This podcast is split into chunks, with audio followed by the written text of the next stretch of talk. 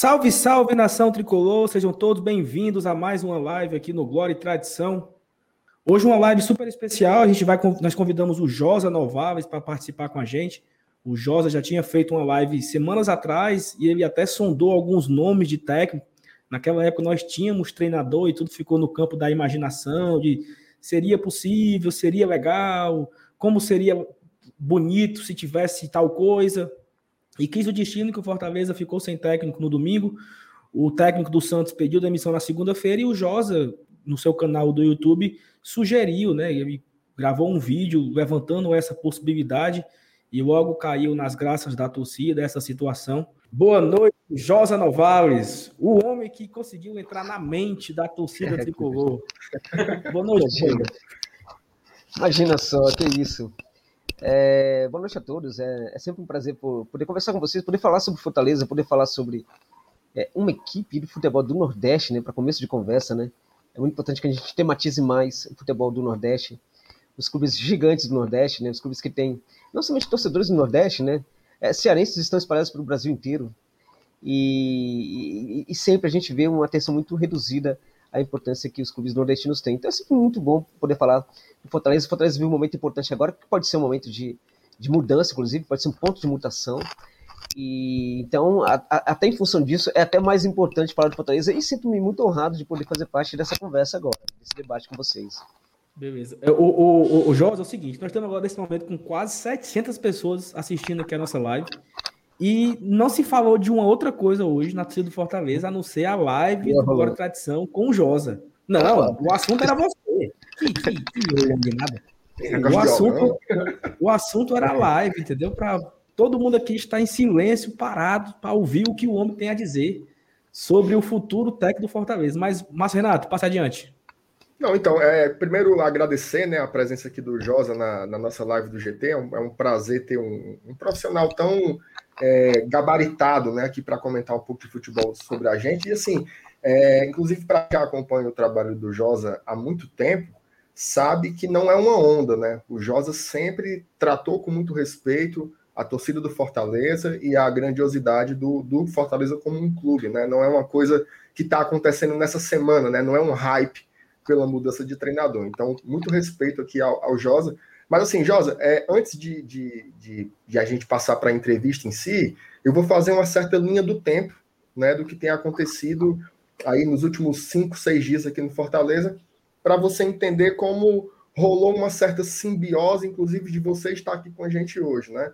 No sábado, o Fortaleza é eliminado né, na Copa do Nordeste ao empatar com o Bahia pela, é, é, pela semifinal, nos pênaltis, e no domingo o Enderson cai né? A pressão estava muito grande, mesmo, mesmo analisando da perspectiva do resultado sendo algo positivo para o Anderson, foi insustentável pelo, pelo que o jogo é, demonstrava dentro das quatro linhas, né?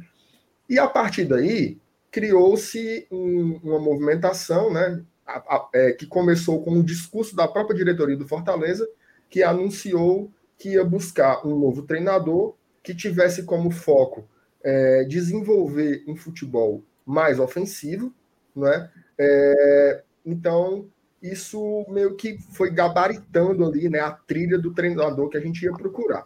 Começaram a surgir algumas especulações, e aí na segunda-feira o Ariel Holan pede demissão do Santos. Né? Ele perde um jogo no final de semana, a torcida é, é, faz protesto na frente da casa dele, né? E ele naturalmente fica muito indignado que também aconteceu com ele na Argentina, ele também ficou muito indignado, né? É, literalmente ele não, não segurou o rojão né, lá no Santos e acabou pedindo para sair, e na quarta-feira o Santos já jogou com é, um interino. De lá para cá, o Ariel ele entra no radar da direção do Fortaleza, que já procurava esse, esse treinador com esse perfil de futebol ofensivo, um treinador que tivesse experiência e que conseguisse fazer o Fortaleza jogar para cima contra os adversários do mesmo lado da tabela. É, essa parte da direção, né, do planejamento, ela estava associada diretamente ao Alan. E aí vem uma coisa muito legal, que foi o vídeo que você gravou no começo da semana, aquele primeiro vídeo.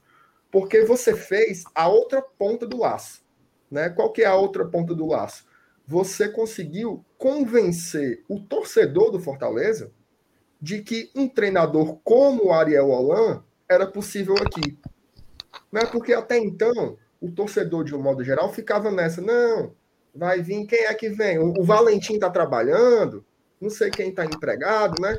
E você conseguiu é, é, é, é, capinar né, um, lote aí né, no, no, no juízo do torcedor do Fortaleza para ele acreditar que isso seria possível. E durante a semana só se cogitou treinadores desse patamar.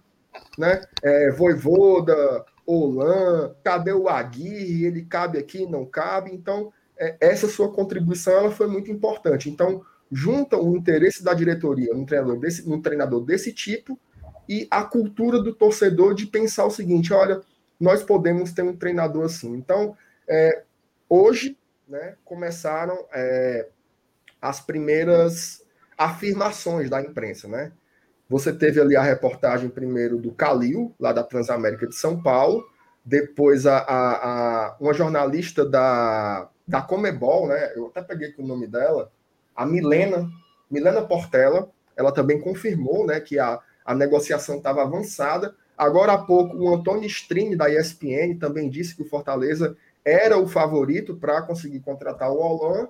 E a imprensa local, ali com a apuração da Thaís Jorge e do Alexandre Mota, também coloca que existe uma negociação muito avançada. Então, eu queria que você falasse um pouco sobre esse momento do Fortaleza, entendendo né, que isso tudo realmente pode estar acontecendo. Como é que você vê esse momento do Leão? Me, é, me desculpe por me estender tanto, mas eu queria que você entendesse o, o, a linha do tempo, né?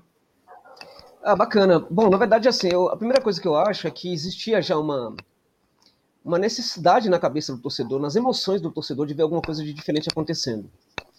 E essa necessidade ela podia estar muito obscurecida obscurecida por uma série de questões uh, relacionadas, inclusive, à tradição, né, relacionadas ao momento, é, a forma como, como se insere o futebol do Nordeste, inclusive, no futebol brasileiro.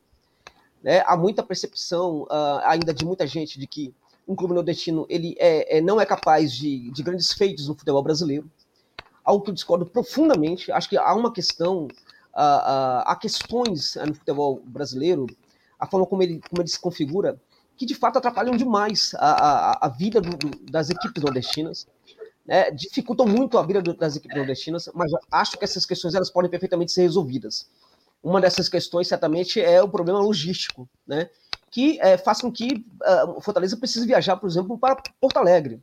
É, o torcedor pode falar, não, mas o, o Grêmio ou o Inter também vira, viajarão para Porto Alegre. É, mas o, o, Inter virá uma vez para. É, desculpa, via, viajarão também para Fortaleza, né? Mas o Inter vai viajar uma vez para Fortaleza, né? Uma vez, no caso, duas, né? Tem, tem também o Ceará. Enquanto a, a, uma equipe como o Fortaleza vai viajar muitas vezes para, sobretudo para o sul e sudeste do, do, do país, né? Até por isso é muito importante que muitas equipes do Nordeste, o torcedor do Fortaleza, por exemplo, é, é, talvez nunca pensou nisso, mas é muito importante que tenha equipes do Nordeste participando do Campeonato Brasileiro. Quanto mais equipes nordestinas participarem, melhor é para qualquer equipe nordestina. A gente tem, por exemplo, o, o, o Ceará, se tivéssemos mais umas uh, do Ceará, se tivéssemos, além do esporte que permaneceu, tivéssemos Santa Cruz, por exemplo, esporte. Então, essa questão da, da, da, das viagens seria uma coisa muito menor, né? Porque Uh, e também colocaria, isso também é muito importante, problemas, esses problemas logísticos para as equipes do Sudeste e Sul, porque as pessoas não têm noção de como isso de fato é um problema. Isso realmente é um problema muito sério para uma equipe como Fortaleza. É muito grave, é muito. Então o que acontece? E apesar disso, né, mesmo para problemas como esse, eu sempre digo, né, é, no mundo moderno não dá para viver sem gestão. Gestão precisa responder a quaisquer problemas que existem. Então, quando a gente tem, por exemplo, é, é só olhar, por exemplo, para uma, uma situação como o Atlético Tucumã na Argentina, Agora tem o, tem o Central Córdoba também de Santiago de Esteiro, que é uma equipe ainda menor do que o, do que o Tucumã, e que está fazendo um trabalho muito interessante no futebol, na, na, na, elite do futebol argentino. Como é que essas equipes conseguem? Como é que o Tucumã coisa era muito mais grave, né? Como é que essa equipe consegue, inclusive, ir para a Libertadores, né? E é, ainda mais no cenário, a gente tem tantos clubes grandes, como é que uma equipe como Tucumã consegue ir para a Libertadores? É nesse sentido que eu acho que a América do Sul, assim como a América Latina em geral, pode dar muitas alternativas é, é, para é, muito subsídio para as equipes nordestinas, para equipes como o Fortaleza, por exemplo, quando essas equipes querem naturalmente dar um passo adiante, porque tem muitas equipes no Nordeste também que não querem dar um passo adiante, né? que, que, que estão aí mergulhadas aí muito no passado, olhando para o passado, com dirigentes usando a sua instituição para promoção pessoal. A gente tem em Pernambuco cenários de, desastrosos né, de, de, é, da gestão dos seus clubes. Acho, inclusive, que, a despeito de muitas críticas que se podem fazer, o Marcelo Paes, por exemplo, acho que é um, um presidente é, muito bom né, para, para, para, para Fortaleza. É um presidente, por exemplo, que tem é, as boas intenções, né, pensa no clube do, é, é, de uma maneira muito séria. Isso não é qualquer coisa, acho que isso é muita coisa né, no cenário do futebol brasileiro. Então, o que acontece? Acho que para clubes assim, é muito importante saber utilizar aquilo que tem de correto, de melhor, né, no futebol da América do Sul. O que uma equipe, por exemplo, como o Tucumã faz para lidar com problemas como esse? E outros também. Eu estou só, só, pegando um exemplo, né? Por quê? Porque a gente poderia apontar aqui que um clube médio lá da, da, da Espanha, ele conseguiu crescer, ele conseguiu fazer uma. enfrentar o, o a, a, o Barcelona, o Real, o Atlético, o Atlético, é, Real Sociedade, enfim, conseguiu enfrentar esses clubes numa boa, mas a realidade é europeia. Contudo, existem aqui na, na América do Sul uma, uma variedade de situações que podem é, gerar subsídios para uma equipe que queira se projetar no cenário nacional para achar soluções para esses problemas que tem. A gestão precisa dar conta desses problemas, dessas questões todas. Né? Um, o rival aí do, do, por exemplo, Fortaleza vai ter que jogar em La Paz né? contra o, o, o Bolívar. Né? Então, nos dias atuais, por mais que exista problema nessa questão da altitude, uma gestão precisa dar conta disso. Não pode ficar falando disso há 30 anos, 40 anos, que tem um problema de jogar La Paz. Então, existe uma possibilidade de crescimento. E acho que quando o torcedor, por exemplo, tem essa dificuldade de pensar um jogo mais ofensivo, tem dificuldade de pensar, por exemplo, sua equipe se projetando um pouco mais, de uma maneira mais, mais, mais vitoriosa no cenário do futebol brasileiro, isso tem muito a ver também com essa questão do, de, dessa tradição né, de, de, né, de, de, uh, um, de, eh, de não olhar, de não, não ver possibilidades, e também, também pela, pelo tratamento que é recebido pelo futebol, pela mídia, pela imprensa do sul, sudeste do Brasil, que coloca o Nordeste no segundo plano do cenário do futebol brasileiro. Eu discordo completamente disso. Né? Então, acho que. Então, o torcedor, por exemplo, quando ele tinha um certo medo ou, ou receio, isso era muito por causa dessa cultura. Mas existia, na minha opinião, essa vontade, esse desejo do torcedor de mudar as coisas. Então, nesse sentido, só, uh, uh, e aí, aí que eu quero chegar, acho que, por exemplo, aquele vídeo que eu fiz ele pode, por exemplo, ter é, é, tocado nesse ponto, que já está lá no torcedor. Na verdade, isso está no torcedor. Na verdade, acho que meu vídeo ou outras falas é, não conseguiriam gerar, por exemplo, essa modificação é, tão profunda no torcedor. Isso já está no torcedor. É que estava muito lá no fundo dele, né, é, com medo, né, é um pacote de emoções ali que estava amedrontado, estava lá no fundo da alma desse torcedor, né, subjugado da maneira mais profunda ali, né, enfim, violentado de certa forma. Então, acho que agora é, soltou um pouquinho. O que está aparecendo é essa vontade de, de, querer um técnico melhor, um técnico diferente, ter sua, equipe, a, a, sua equipe se projetando para algo novo. Tal. Isso estava no torcedor do, do Leão. Né? Apenas a, acordou um pouco mais neste momento. Isso, para mim, é realmente fabuloso, porque acho que dá para, é, inclusive para o clube, se souber utilizar esse momento, é, ele pode, por exemplo, é, é, é, tirar proveito disso, porque estamos falando de uma das torcidas mais engajadas né, do futebol brasileiro. É uma torcida que tem um engajamento, que tem uma ajuda ao clube, uma disposição de ajudar o seu clube, que, que pouco se vê no, no, futebol brasileiro. Então acho que até o, o, clube pode tirar proveito disso se souber. Né? Porque a torcida, essa torcida do, do Fortaleza, se ela perceber, por exemplo, as, as, melhores intenções dos seus dirigentes, se ela perceber esse projeto, se ela, e se tiver um debate melhor, cada vez mais franco, né, é com, esse, é com esse torcedor sobre esse, sobre esse projeto, ele vai comprar. Ele vai comprar esse projeto ele vai apoiar. E a gente jamais teríamos, por exemplo, em Fortaleza, um cenário como tivemos em Santos, que foi um cenário realmente lamentável. Coisas que precisam acabar. Não é possível que um técnico de futebol é, é, seja acordado com rojões na, sua, na porta. Não tem cabimento um negócio desse. É uma coisa absurda. E o, alguns falaram, ah, mas o Rolando não aguentou. Ô, Josa, Josa, perdão, é porque o, o teu microfone está dando um pequeno mau contato. Não sei se ele está batendo no teu casaco, mas ele está tá dando um, um, um barulhinho de uma batidinha qualquer aí. Vamos ver se melhora agora. Tá melhor ou não? Melhorou? Aparentemente sim. Desculpa Aparentemente, Imagina, se tiver problema é só avisar que eu troco aqui uh, de microfone. Uh, então, o, o, que eu acho que aconteceu em Santos, uma coisa absurda, teve gente que falou que o Rolando deveria aguentar um pouco mais. Eu acho que não. Acho que não precisa disso. Não precisa viver uma situação dessa. É, é, é, o, o Rolando, quando ele estava lá na, na, no Chile, existia uma proposta de renovação né? Uh, ele viveu vários problemas também de dirigentes, né? porque a Católica de Santiago é um clube complicadíssimo hoje em dia. Institucionalmente é um clube muito difícil, com muitos ex-jogadores, inclusive, falando que não deve, se apresentando, querendo tomar poder no clube, né? e falando mal do trabalho do técnico. Jogadores, é, ex-jogadores que protegem certos jogadores, empresários também que têm voz, que falam o meu jogador que não está jogando. Então, é um cenário realmente complicado e que ninguém, ninguém ouvia. É claro que o Rolando nunca vai falar disso que ele não, não é do tipo que costuma falar mal dos clubes onde ele trabalha, né? Mas ele viveu também uma situação muito difícil na Católica. Tinha uma proposta de inovação, como tinha acabado o contrato, ele podia sair antes, inclusive tiveram uma proposta antes para sair, ele não quis sair, ele terminou o contrato dele e aí ele resolveu sair, né? Agora a situação era muito difícil. Tinha gente falando, é, tinha proposta de inovação, é, tinha proposta para ele ir para trabalhar em outros lugares, ele resolveu, não pensou duas vezes em, em, em, aceitar a proposta do Santos, sabendo que não teria reforços, que teria que trabalhar com a garotada, que a situação era muito difícil no clube. Ele aceitou. Ele não pensou duas vezes, ele não, não, ele não, não ficou pensando durante uma semana. Ele resolveu aceitar imediatamente e trabalhar no Santos. Então, o que acontece? Quando ele chega, ele encontra um, um, um cenário bastante complicado, porque existia um modelo de jogo muito diferente do que é o modelo que ele gosta de praticar nas suas equipes. Então estava trabalhando ali de uma maneira, na minha opinião, bastante honesta e acontece algo dessa natureza. Acho que isto dificilmente aconteceria num cenário como, a, como a, do, a do, Fortaleza. Acho que eu, eu, não imagino a torcida do Fortaleza fazendo isso com, com uma semana, duas semanas, um mês no, é, do, do treinador no cargo fazendo algo dessa natureza. Então eu acho que o momento do Fortaleza é muito interessante é um momento uh, uh, que passa pela, pela torcida, a torcida está acreditando muito e tem que acreditar mesmo, tem que querer, tem que, tem que achar que é possível sim, sempre com o pé no chão, o sonho é sempre possível quando ele não perde a conexão com o chão, com a realidade. Mas o problema é quando a gente é, tem excesso de realidade e não tem sonho. É necessário sonhar sim projetando, deixando o pé no chão, é necessário ter sonho. E acho que o torcedor está correto dentro disso. E também acho que esse momento importa muito também quando eu vejo a gestão do Fortaleza falando que quer um técnico ofensivo.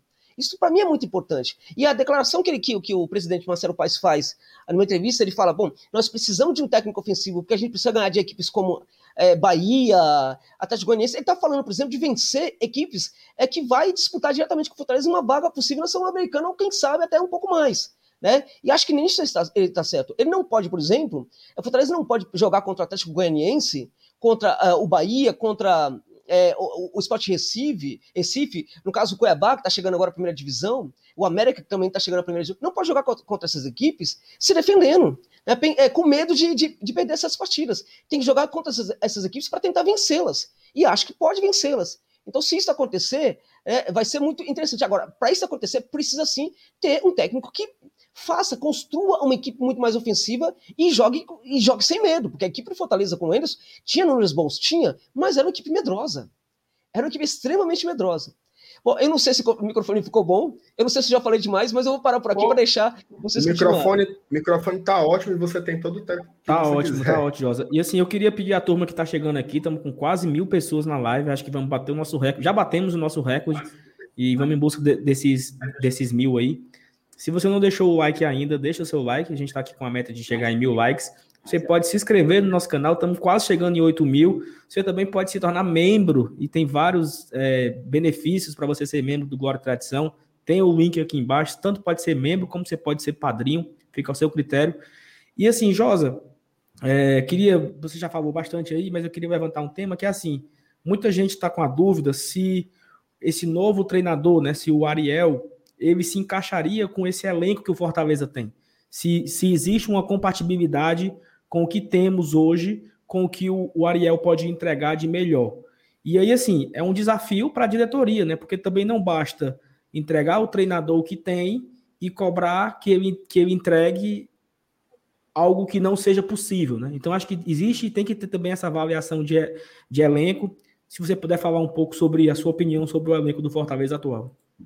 Então, na verdade, é, eu, eu, fiz um vídeo, ah, inclusive hoje, falando sobre essa questão é, de quando termina uma temporada, que no dia seguinte é necessário que os dirigentes se reúnam para decidir se vai realmente manter o trabalho do técnico ou não. Essa reunião tem que acontecer no dia seguinte, ao final da temporada. Né? Não pode demorar. Quando termina a temporada, decide-se, portanto, se vai permanecer com o trabalho do técnico ou não. No dia seguinte, tem que ter uma reunião com o técnico para definir o elenco. Saber quem que vai sair, quem que vai ficar, quem que vai chegar, quem que vai ser pensado da categoria de base. Tudo isso precisa ser decidido no segundo, terceiro dia, depois que terminou a temporada. Em geral, né, todo mundo vai para as férias e depois que volta é que tem essa conversa, né? E aí muitos jogadores que se destacaram, inclusive, na temporada que poderiam ser baratos, acabam não sendo contratados, porque quando se decide é, que vai é, precisa de jogadores para o elenco, reforços tal, aqueles jogadores que foram destaques na Série C, Série D, uh, um regional qualquer né, do, do, do, do país tal, um jogador que poderia ser muito interessante, ele já foi comprado por outra equipe, ou ele já recebe três ou quatro propostas, e aí ele vai aceitar aquela, aquela proposta, por exemplo, de um clube mais ligado ao Sudeste, enfim, ao sul do país e tudo mais. Então é necessário que isso aconteça muito rapidamente. Imagino que nesta, nesta ordem, né, de três ou quatro dias depois, né, não acredito que tenha tido uma reunião, por exemplo, com, com, com o Anderson, né, mas a manutenção do Anderson é, foi um erro de avaliação. Esse erro de avaliação, ele vem, por exemplo, de uma de uma leitura também a partir de resultados, e muito menor do que é o campo. Né? Então, quando esses dirigentes, por exemplo, se reúnem, eles precisam também levar em consideração uma leitura do que o campo está falando, né? O que o campo está dizendo? Não o resultado propriamente. O resultado ele serve também para. É muito importante, é claro, é evidente que o resultado é muito importante. Mas como é que esse resultado é construído? Como é que a gente teve esse número de vitórias? Como é que foi nesse jogo decisivo aqui contra essa equipe muito importante? Como é que a equipe venceu? Né? Ela sofreu para vencer? Foi no por acaso? Quase no por acaso? Foi quase no. Enfim. Ou como é que essa equipe perdeu? Ela pode ter perdido, por exemplo, de, de 2 a 1 de 3 a 1 3 a 2 jogando muito mais do que o adversário. Então, na verdade, quais são esses sinais? Esses sinais, o que, que eles revelam? Eles revelam o crescimento da equipe, eles revelam que essa equipe não vai para muito, é, muito, muito longe. Então, tudo isso tem que ser considerado, até porque, é, notadamente, quando a gente pensa a, a competição aí no, no, cenário nordestino, mesmo com alguns adversários interessantes da Copa do Nordeste, é, a gente tem que considerar, por exemplo, que é, é, muitas equipes não tinham o nível das equipes que o Fortaleza vai enfrentar na primeira divisão, futebol brasileiro. Né? Então, é, é, por mais que tenham sido resultados interessantes, né, do ponto de vista mesmo dos números, não estou falando nem da qualidade do jogo, mas dos números, é importante deixar claro que muitas dessas equipes com com as quais o Fortaleza jogou são equipes que não têm o nível das equipes com quem o Fortaleza, com as quais o Fortaleza vai jogar no Campeonato Brasileiro. Então, talvez tenha sido muito superestimado esse número. Era muito mais importante olhar para o que o campo estava dizendo. Então, é, foi um erro, naturalmente como muitos é, acontece muitos, quase todas as equipes costumam fazer, ter esse erro de planejamento, não é novidade. É muito importante é, pontuar isso também, né? Porque quando a equipe nordestina erra, né? Não é somente ela que erra, todo mundo erra. A gente fala, por exemplo, que eu falei agora há pouco, por exemplo, da gestão nos clubes de Pernambuco, que estão destruindo os clubes de Pernambuco, né? É, é Santa Cruz, é, esporte ficou muito, ninguém sabe por quê né? É, é uma coisa. Ninguém, se você perguntar para o torcedor do esporte, muitos também não entendem como é que conseguiu, né? Porque era um sofrimento absurdo, algo até em alguns aspectos pior, mas muito pior do que é, é o torcedor do Fortaleza viveria se, se, se fosse o contrário, né? Então, é, é, quando a gente fala disso, que lá a, equipes de Pernambuco estão sendo destruídas pelos seus dirigentes, isso também acontece em todo o Brasil. Acontece no Sudeste, acontece no Sul, isso não é no Nordeste, não é, não é, não é só no Nordeste. É bom deixar isso claro também. Mas o que acontece, gente, é que as equipes nordestinas, até em função de todo esse contexto que as envolve, esse contexto de dificuldades que as, que as envolvem, né, elas precisam ter uma gestão muito mais eficiente. Precisam correr atrás do aperfeiçoamento dessa gestão né, no máximo possível. Há alguns gargalos dentro do Fortaleza que precisam ser trabalhados. Essa questão da base, por exemplo, precisa trabalhar melhor essa canteira, né, precisa fazer um investimento melhor, é, é, é, é fazer um trabalho mais apontado, apontar, é, calibrar melhor esse trabalho na, na canteira para que jogadores mais interessantes apareçam também da canteira. A busca por reforços, enfim, muitas coisas. Agora, acho que esse erro do planejamento na temporada inicial pode perfeitamente ser compensado com esse ponto de mutação, com essa mudança que seria a chegada de um técnico é, com é, é uma proposta diferente. E esse, por que, é, tão, é tão importante é, a chegada desse técnico nesse caso? Por quê?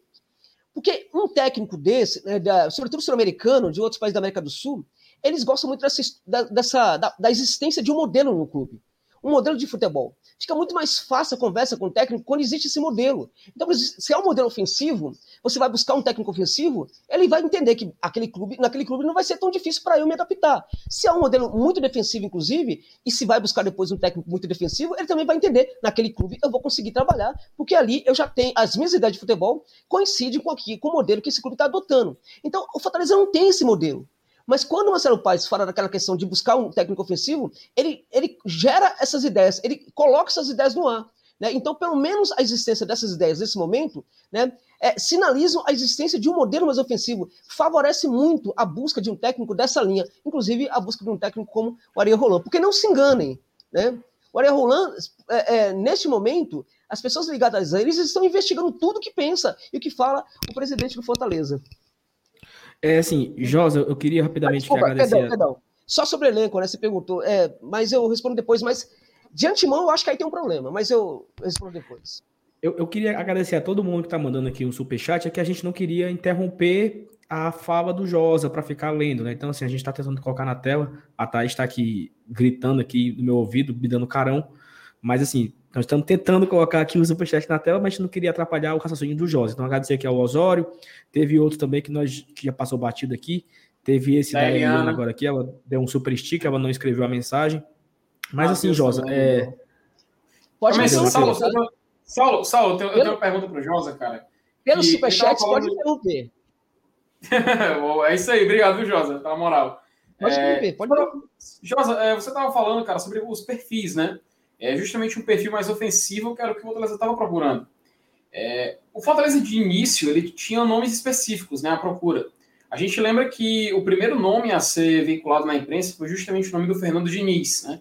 Que tem um modelo de jogo que todo mundo que popularizou no, no Brasil, né? Ele foi técnico do Aldax, teve uma passagem no Fluminense, a passagem no São Paulo chamou muito mais atenção porque foi líder do Brasileirão por um bom, por um bom período de tempo, mas acabou desgastando o trabalho e perdendo.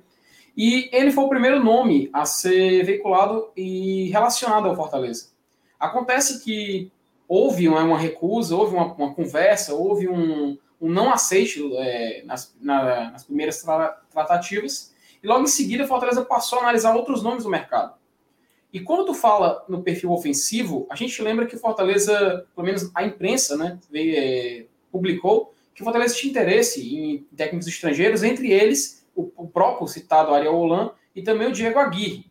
Só que a gente lembra que ambos eles têm perfis diferentes, né? Ele tem, eles têm o Diego Aguirre ele tem um modelo de jogo que é um pouco mais defensivo, né? Tanto que em muitos jogos dele, inclusive, salvigando pelo Internacional, ele tinha jogos onde ele terminava com menos posse de bola que o adversário. Ganhava o jogo, mas tinha menos posse de bola. Já o Ariel Holan, a gente, pelo, pelo menos pela carreira, curta carreira de técnico que ele, que ele iniciou é, na década passada, os times dele têm uma, uma dedicação ofensiva que é muito diferente do modelo do Diego Aguirre, por exemplo. Um fator, inclusive, que, pelo menos na minha opinião, é, casa com Fortaleza, é o fato dele sempre utilizar o goleiro no esquema de jogo, né? E como todo mundo sabe, Fortaleza tem como goleiro o Felipe Alves, que, se não é o melhor, é um dos melhores melhor. do país Nessa, é, é, o melhor país nessa função de sair jogando com os pés. De longe. Eu tentei, é, hoje, eu tentei ser um pouco, pouco assim, sandálias da humildade, sabe? Não, não subir mais sim, um, sim. mas não tem Mas eu posso dizer, eu posso dizer, é de longe o melhor. É de longe o melhor. E é justamente isso que eu ia passar para você, Josa. Porque quando tu falou do elenco, quando a gente falou dos perfis, realmente parece que o Ariel Holan é o perfil que mais casa com Fortaleza. É o perfil que mais semelha ao que o torcedor pede para o Fortaleza, ao que o torcedor espera assistir do Fortaleza. Porque, como muito bem lembrado pelo presidente Marcelo Paes em uma entrevista para o Povo, o Fortaleza ele tem que ganhar aqueles jogos de equipes que são do seu nível, né? Por exemplo, o Atlético Goianiense, ganhar um clássico rei na Série A, ganhar do Bahia, ganhar do esporte, ou seja, equipes que, Cuiabá, por exemplo, também, equipes que estão ali na segunda página da tabela, ou então pelo menos até 19 colocação, que é onde a gente pode competir. E quando jogar contra equipes da parte de cima, é onde a gente vai tentar roubar ponto, e é esses pontos que a gente pode roubar deles que podem, porventura, nos classificar para a Copa Sul-Americana, ou quem sabe brigar por uma coisa maior, ou sonhar com uma coisa maior, como aconteceu em 2019 com o próprio Fortaleza. Então, Josa, eu passo para ti, para tu poder comentar sobre isso, e tu poder trazer para o torcedor esse ponto de vista. Peraí, o que, que, que, o Saulo quer falar? Alguma coisa? Não, só falar aqui os dois superchats antes do Josa responder, né? Agradecer ao Marcos Renan. Parabéns, GT, pela iniciativa de trazer o grande Josa Novaves. Quem dera se na mídia esportiva tivéssemos mais comentaristas iguais a ele. Saudações tricolores e façam o sócio. E façam o sócio usando o cupom Glória e Tradição. Você tem 15% de desconto em todo o sócio, não é só na adesão. Em todo o contrato, 15% de desconto, Glória e Tradição, vai lá no site sóciofortaleza.com.br, escolhe a, o plano, coloca o cupom 15% de desconto. E o comentário aqui do Daniel, como é que é o nome, Marcenato? Como é que, como é que fala? Pustouca. Pustouca. Josa, quem você prefere? Vode, como é que é, Marcenato? Voivoda. Foi. Ah. Voivoda, Olan ou Almiron? Repita, por favor, mais uma vez. Voivoda, Olan ou Almiron? Pronto. Essa aqui, essa aqui deixa para tu responde essa do Felipe, o, o Josa. Aí depois tu responde essa aqui. Qual você preferir desses três aqui? Eu, acho que os três são muito bons, né? Uh, até que até o dia de ontem, por exemplo, o Almirão estava tava, tava livre no mercado, né? E o, o Voivoda também está livre no mercado. Existe um outro aí que eu acho muito interessante, e que também é um senhor, né, um lord, né, um, um gentleman, né, uma das pessoas mais corretas que eu já conheci dentre os técnicos da América do Sul, na América do Sul, que é o Fernando Rubeiro, né, que é o técnico que dirigiu Libertar, Olímpia, Cerro Portenho, fez toda a vida no Paraguai. Sim. E quando estava no, no Paraguai, recebeu propostas aqui no futebol brasileiro, não aceitou, porque estava sempre no meio de contrato. né? É uma pessoa extremamente educada, gentil, amiga, generosa, extremamente generosa, sabe? É, é, tem, tem, tem, tem essas histórias né, que a gente fica sabendo, né? Da, do cara, por exemplo, é, a situação, por exemplo, do cara parar o, o, o, o carro dele num, num, ponto, aí atravessa toda uma rua, é, enfim, aí atravessa uma rua e aí vai depois é levar alguma coisa para um, um, cão, né, que está do outro lado da rua, que está passando necessidade. É nessa linha, é, um, é, uma, é uma pessoa muito diferente, né? E é uma pessoa que. É, e quando ele aceita, por exemplo, um, um trabalho, é, ninguém tira ele do clube. Né? Só se ele quiser sair ou se quiserem mandar ele, ele embora. Ele estava no Jubilee Alta, agora também está desempregado. É um, é, um, é um técnico também, eu deixo até inclusive a sugestão, né, se não der certo aí com, com o Roland, né, eu acho que é muito importante a tentativa. É, é, é, é muito importante a tentativa. É a coragem de fazer a tentativa. É o Fortaleza fazendo a sua parte. Deixa os outros decidir o que querem. Mas o Fortaleza tem que fazer a sua parte. É por aí que tem que acontecer. Acho que o começo né, dessa mudança é, vem muito disso, de fazer a sua parte. Ah, por que, que a gente não pode buscar o Areia rolando? Então, tão, tão, é, provavelmente buscando, tentando o Areia rolando. Se não der certo, há outros, inclusive o Fernando Ribeiro. Eu acho o, o, o Roland muito interessante. O jogo dele tem mudado, né? De, é, de quando ele começa ali na defesa, né? A, a, a, na verdade, ele começa no River, de certa forma, com uma, o, o, o Almeida, né, assistente técnico do Almeida, era também um dos caras responsáveis por mostrar para o Almeida quem eram os garotos da base que tinham uma, condição muito boa e poderiam subir uh, para a equipe principal.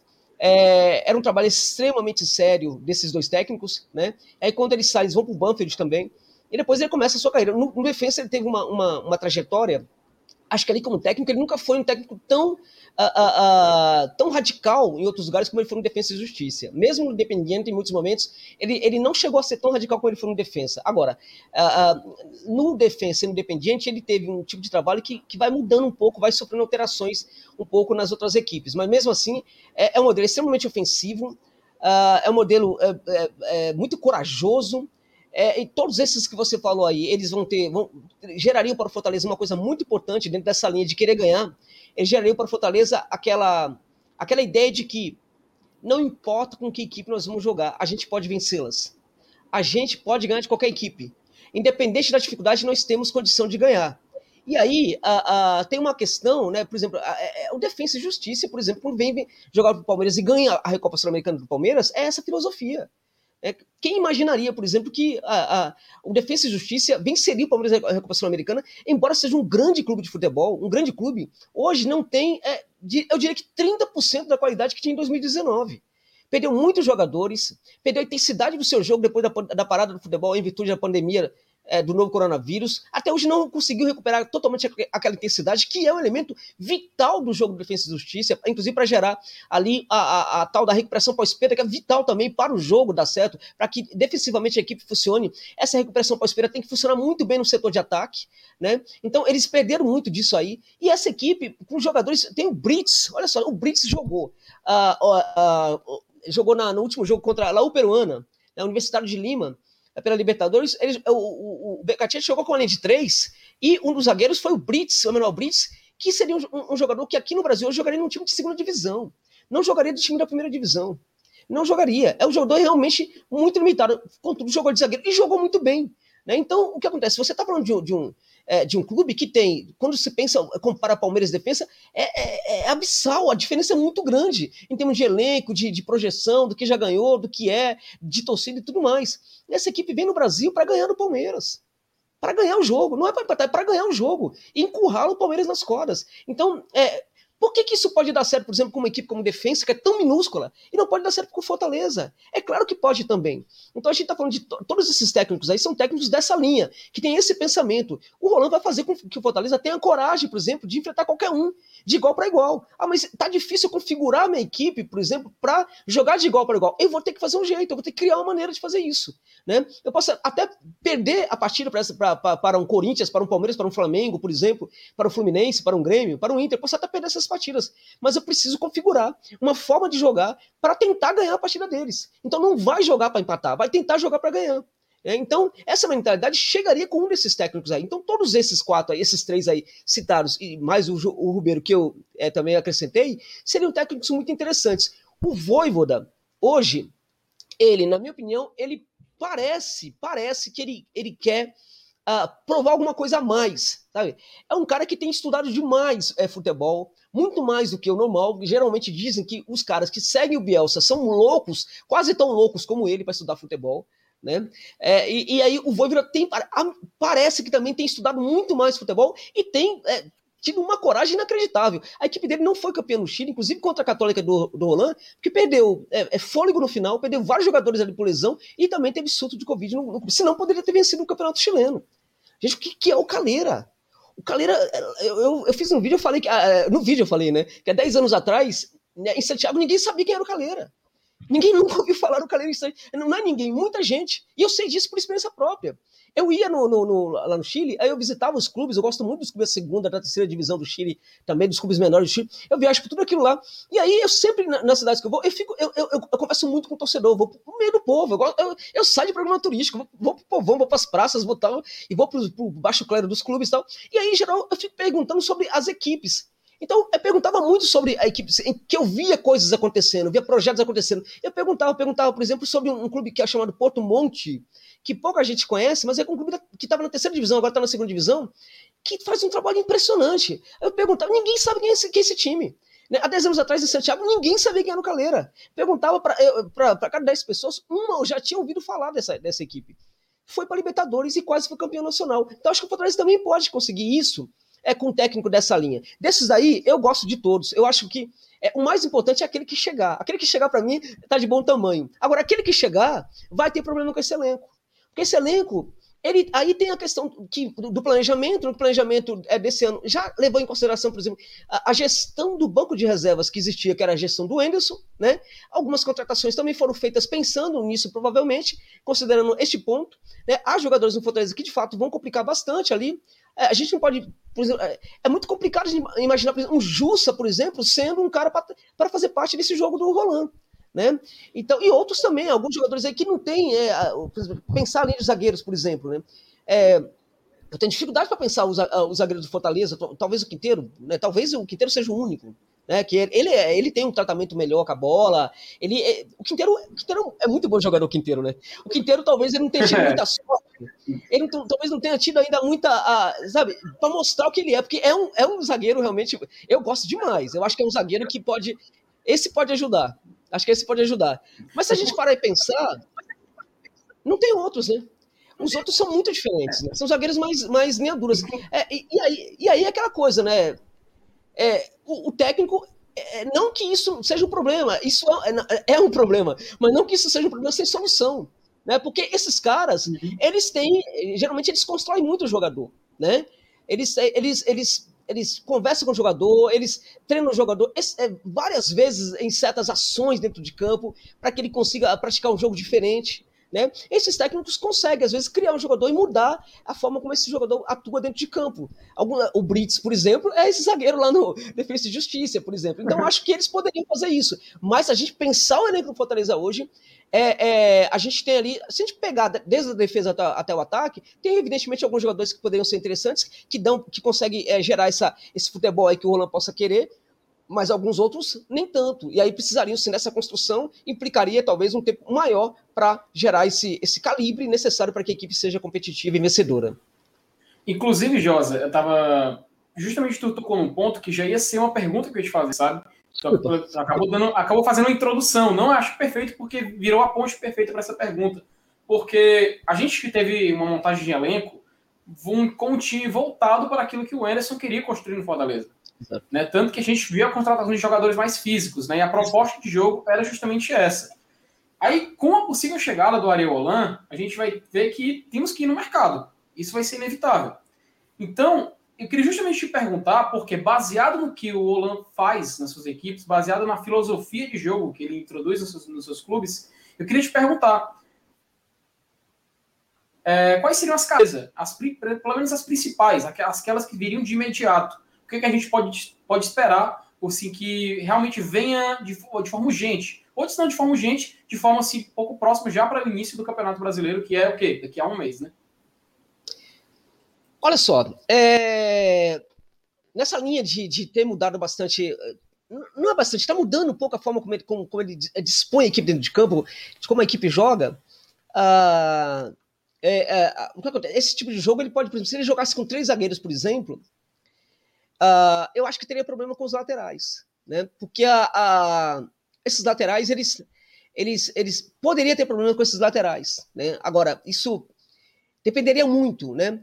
É, os laterais do Fortaleza hoje podem, podem ter uma utilidade para o Roland e ao mesmo tempo pode não ter essa utilidade para o Roland. Né? Por quê? Porque é, se a gente olhar assim uh, rapidamente, a gente vai encontrar dificuldade de perceber que esses caras se adequam ao jogo do Roland. Acontece que uma das, da, da, das, uma das, da, das formas como ele gosta de, de, de, montar suas equipes é tendo jogadores espetados lá na frente, né? Jogadores que aprofundem bastante o campo.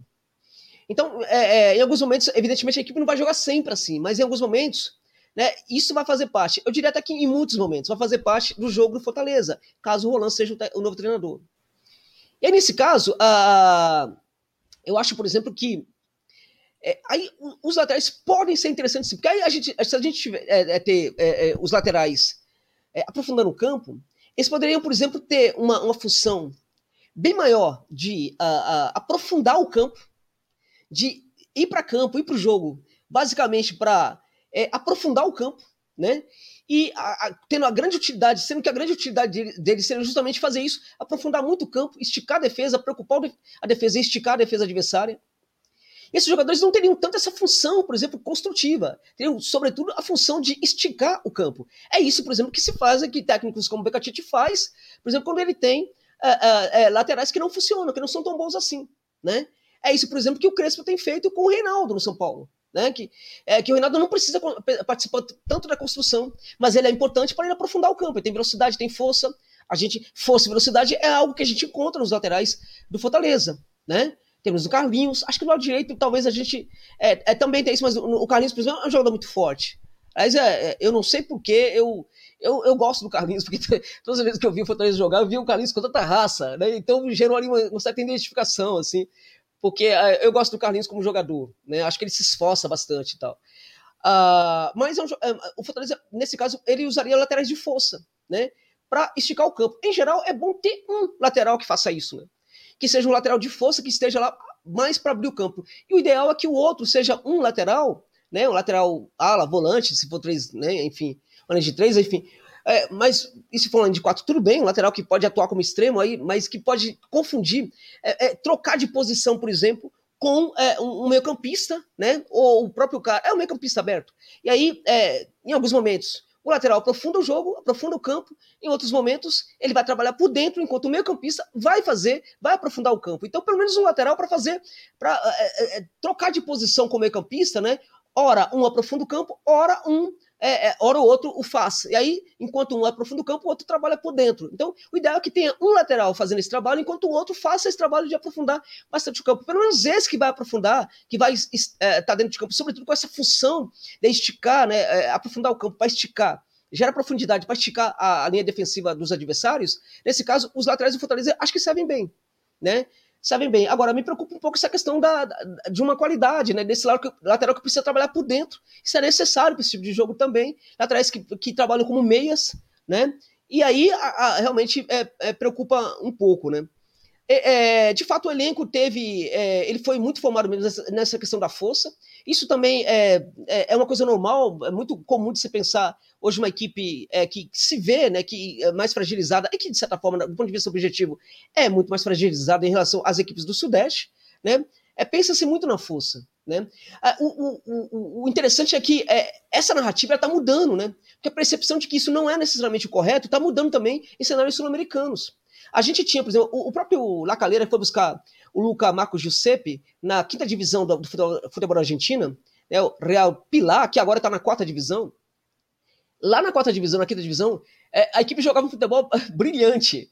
Era um futebol, assim, aquela coisa que você. Como é que na quinta divisão o cara joga um futebol desse? É porque a gente pensa que as divisões de, acesso, as últimas divisões de futebol, né, tem que, é, é só pancadaria, é só porrada, só jogo de força, só, só não sei o quê. Que um, um time que joga um futebol mais, é, é mais bonito, cadenciado e tal, não vai ter espaço. Tem tudo depende da construção dessa equipe. Como é que se constrói essa equipe, né? Então lá a gente tinha uma equipe assim. A gente teve no passado, né, na segunda divisão da Argentina, o Noiva Chicago jogando futebol brilhante com um técnico que depois decaiu bastante, que é o Pablo Guede, né?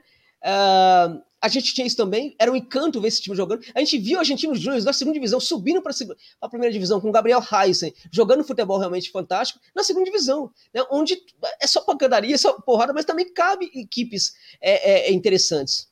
Então, é, isso também quebra um pouco essa visão de que é, o elenco né, de, com qualidade técnica uh, mediana ou baixa também não pode ter um jogo ofensivo interessante. Também é possível ter é, um jogo interessante. Então, quando a gente pensa esse elenco, ele tem problemas realmente. Né? Ele, ele, ele é, geraria uma dificuldade de adaptação para o trabalho de um técnico como o Roland. Mas eu acredito muito que, embora essa dificuldade aconteça, ele poderia demorar um pouquinho aí mais para fazer a coisa funcionar, mas ele conseguiria, por exemplo, encontrar soluções dentro desse próprio elenco ele conseguiria, por exemplo, fazer adequar esses jogadores, ou boa parte desses jogadores, para executar as ações que ele quer dentro de campo. A gente tem visto em equipes que jogam, praticam futebol propositivo, a gente tem visto em muitas dessas equipes jogadores com nível técnico mediano. A gente não só vê craques. O que é mais importante, na verdade, para essas equipes é que ela possua um nível de ajustes muito profundo. Porque quando ela possui esse nível de ajustes profundo, né? Qualquer jogador individualmente ele vai crescer na equipe, ele vai conseguir jogar bem. Por quê? Porque a equipe está muito ajustada né, do ponto de vista tático e as individualidades costumam aparecer. Nesse cenário, aqueles jogadores que tecnicamente não são tão bons assim, eles costumam ser muito bons, muito úteis para essa, essa equipe. Então tudo passa muito por ajustes, mesmo que ele precise demorar para ajustar isso aí. E quando eu falo dessa demora, eu estou considerando que não dá para ter é, seis meses de espera, quatro meses, nada disso mas eu acho que dá para ajeitar. Então, nesse sentido, eu acho que agora a ida ao mercado, para completar aí a, a resposta, tem que ser muito cuidadosa. Muito cuidadosa. E aí, é, é, é, quando o Roland chegar, ó, obrigado, professor, por aceitar o convite, bacana tal. O senhor agora é um, é um técnico que vai ter todo o nosso apoio, vamos apoiar é, da melhor maneira possível tal, mas aqui é Fortaleza também, né? Aqui, é, é, no futebol brasileiro, a gente tem que acabar com essa história de dar a chave do clube para o técnico né? O clube tem que se impor em relação a qualquer profissional, por mais que ele seja importante. Essa aí doeu, essa aí doeu, viu? Por mais que seja importante, não pode entregar a chave do clube para o técnico ou para qualquer outro profissional. Nenhum deles é mais importante do que o clube. Então, se o Roland chegou, beleza, tem todo o nosso apoio. Mas você quer contratação? Olha, neste momento, né? Ó, a gente estava negociando com o senhor lá, a gente falou que ia entregar dois, então vamos buscar dois, duas contratações para o senhor. Mas que isso não dá nesse momento. Por quê? Porque é, é, a gente tem jogador aqui, a gente fez muito gasto aqui e tal, acho que dá para o senhor. Acho, e ele vai. A questão é a conversa franca. A conversa franca resolve isso. E dirigente tem que é, olhar no olho dessas pessoas na hora de ter essa conversa franca. E dificilmente olha. Eu sei disso, porque às vezes eu converso com o dirigente e eu sei que eles não costumam olhar francamente pro. Eles não costumam olhar muito nos olhos. Né? Até porque às vezes entendem pouco de futebol. Né? Então, o que acontece? Tem que ter uma. Tem que chegar com essa conversa. A franqueza no futebol é algo muito importante. A franqueza no futebol gera, inclusive, lucros financeiros. A franqueza no futebol gera até alegria no torcedor. O time pode estar tá ruim, pode, pode não estar tá bem. Mas se, por exemplo, um presidente chega e, e conversa seriamente com o torcedor, o torcedor pode até aceitar algumas coisas. Entendeu? Ele pode, por exemplo, gerar essa participação do torcedor, tem que aproximar o torcedor do clube, não para o torcedor, por exemplo, gerir o clube, né? Que é outro problema que às vezes tem. É como no Independiente de Aveixaneira, que o, os Barras Bravas comandam o clube, né? Mas tem que ter essa questão, tem que considerar o torcedor, respeitar o torcedor, é trazer o, o torcedor para próximo, ouvir o torcedor, saber o que ele, o torcedor pensa. O torcedor entende muito de futebol. A gestão tem que ser o presidente. E a gestão tem que ser do presidente também em relação a um técnico como o Ariel Roland. Então, se ele chegar, ó, legal, tal, a gente pode até entregar para você alguns reforços aqui, mas é com calma tal, e, tal, e ele vai aceitar. E com esse elenco do Fortaleza, acho que dá para fazer um trabalho interessante. Tem que tomar muito cuidado na ida ao mercado agora e considerar também a situação financeira do clube. É, o clube vai fazer esforço para ter um técnico como o Roland. Né? Então, nesse momento, pode até buscar um outro, mas tem que ser muito cuidadoso nessa busca, porque eu acho que é o seguinte: esse elenco, que é enorme também, esse plantel que é enorme, é, é necessário reduzir esse plantel. Está muito grande. Tem que ter uma barca aí, e barca é uma coisa que também que dirigente tem que ter coragem para fazer. Isso é algo muito importante de uma gestão moderna. A hora de fazer uma barca e mandar alguns, né? Ou emprestar, ou vender, ou não renovar, renovar contrato, tudo mais tal. É preciso fazer isso também. Né? Acho que precisa reduzir esse elenco, mas eu vejo nesse elenco do Fortaleza, com todos os problemas, eu acho que dá no começo de, de trabalho do Roland, dá para fazer um trabalho, gerando algumas adaptações, né, é, pensando em uma ou outra contratação bem pontual, mas eu acho que dá. Se a gente pensar, ainda para completar ainda mais sua pergunta, se for pra, realmente para contratar, acho que precisa talvez de um volante, né? Eu vejo ali o Felipe é muito bem nessa função. mas eu acho que precisa de um volante essencialmente. Talvez um lateral também, é, pelo menos mais um lateral. Mas um lateral e um volante, acho que por aí já está de bom tamanho. O, Josa, eu queria só fazer uma ponderação aqui rapidinho, que é assim, tudo que você falou eu, eu concordo, eu assino embaixo em muitas coisas. Mas nós até fizemos uma live antes de ontem sobre o orçamento do Fortaleza, né? E a gente terminou o ano com um déficit aí de nove contos, né? E segundo o orçamento projetado, se nada acontecer de diferente positivamente, a projeção é terminar o ano com menos 14 milhões. Claro que, é, por exemplo, o Fortaleza anunciando o Ariel amanhã, a torcida ela se empolga novamente, ela volta a fazer o sócio, né? Ela, ela, ela, ela faz ali um esforço necessário para abraçar o time, que, a, que sempre abraçou, que fique claro, a torcida sempre abraçou, abraçou na Série C durante oito anos, em 2018, 2019. Ano passado, também no ano de pandemia, só de sócio, Fortaleza faturou 11 milhões de reais. Mas, assim, claro que sem futebol, sem, sem o público, né? E no meio de uma pandemia, as prioridades são outras, e isso todo mundo sabe. Mas, assim, um, um ponto importante que você falou é quando terminou a temporada 2020, que foi numa quinta-feira, quando o Fortaleza pegou o Fluminense, o Fortaleza ia jogar contra o CRB seis dias depois, já pela Copa do Nordeste 2021. 15 dias depois desse jogo do Fluminense, na verdade, 21 dias depois do jogo do Fluminense, o Fortaleza tinha um jogo contra o Caxias, valendo pela primeira fase da Copa do Brasil. Então, assim, passar de fase na Copa do Nordeste e passar de fase na Copa do Brasil era muito necessário para pagar folha mesmo, para ter grana. Porque só essa, essas duas fases da Copa do Brasil que Fortaleza passou, em uma fase ele ganhou 1 milhão e 100 e na outra ele ganhou 1 milhão e 700. Então ele precisava passar, né? E aí eu acho assim que não caberia, não daria tempo. Não daria tempo nem ir ao mercado, não daria tempo nem olhar assim, eu vou atrás de quem, né? Então assim, eu na minha concepção, na, na minha opinião, assim, eu vou eu vou manter o Enderson aqui para eu tentar passar de fase, porque eu preciso passar de fase. E aí, essa eliminação para o Bahia, claro que ninguém queria ter perdido, e que se por acaso o Fortaleza tivesse sido campeão da Copa do Brasil, o Enderson seria o técnico da Série A. E aí é, é onde você tem que encontrar, sempre ver o ponto positivo e o ponto negativo da coisa, né? É, o ponto positivo da eliminação foi isso.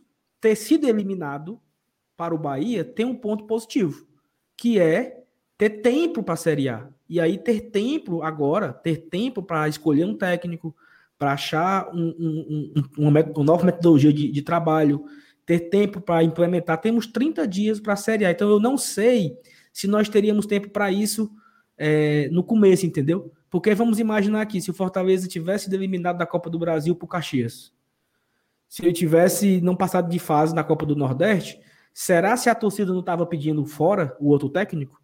o novo técnico, né? Porque ele não, ele não teria tempo. Talvez foi o que aconteceu com o próprio Ariel no, no Santos, né? Ele não teve tempo para implementar o seu trabalho e a torcida já estava cobrando a sua saída, né? Então o futebol brasileiro é muito difícil da gente fugir do resultadismo, né? Porque por mais que se tenha um trabalho, por mais que se tenha um plano, ó, eu vou conseguir entregar daqui a um mês e meio, dois meses, o meu time começa a jogar bola. Se você perder quatro seguidas, a torcida quer que o cara saia. Então é muito complicado olhar por esse lado, né? Assim, na minha, na minha opinião, acho que o Anderson poderia ter saído também. Mas olhando por esse outro lado, quem tivesse vindo, quem, quem tivesse sido contratado, talvez tivesse sido demitido, se não tivesse entregado o resultado. Né?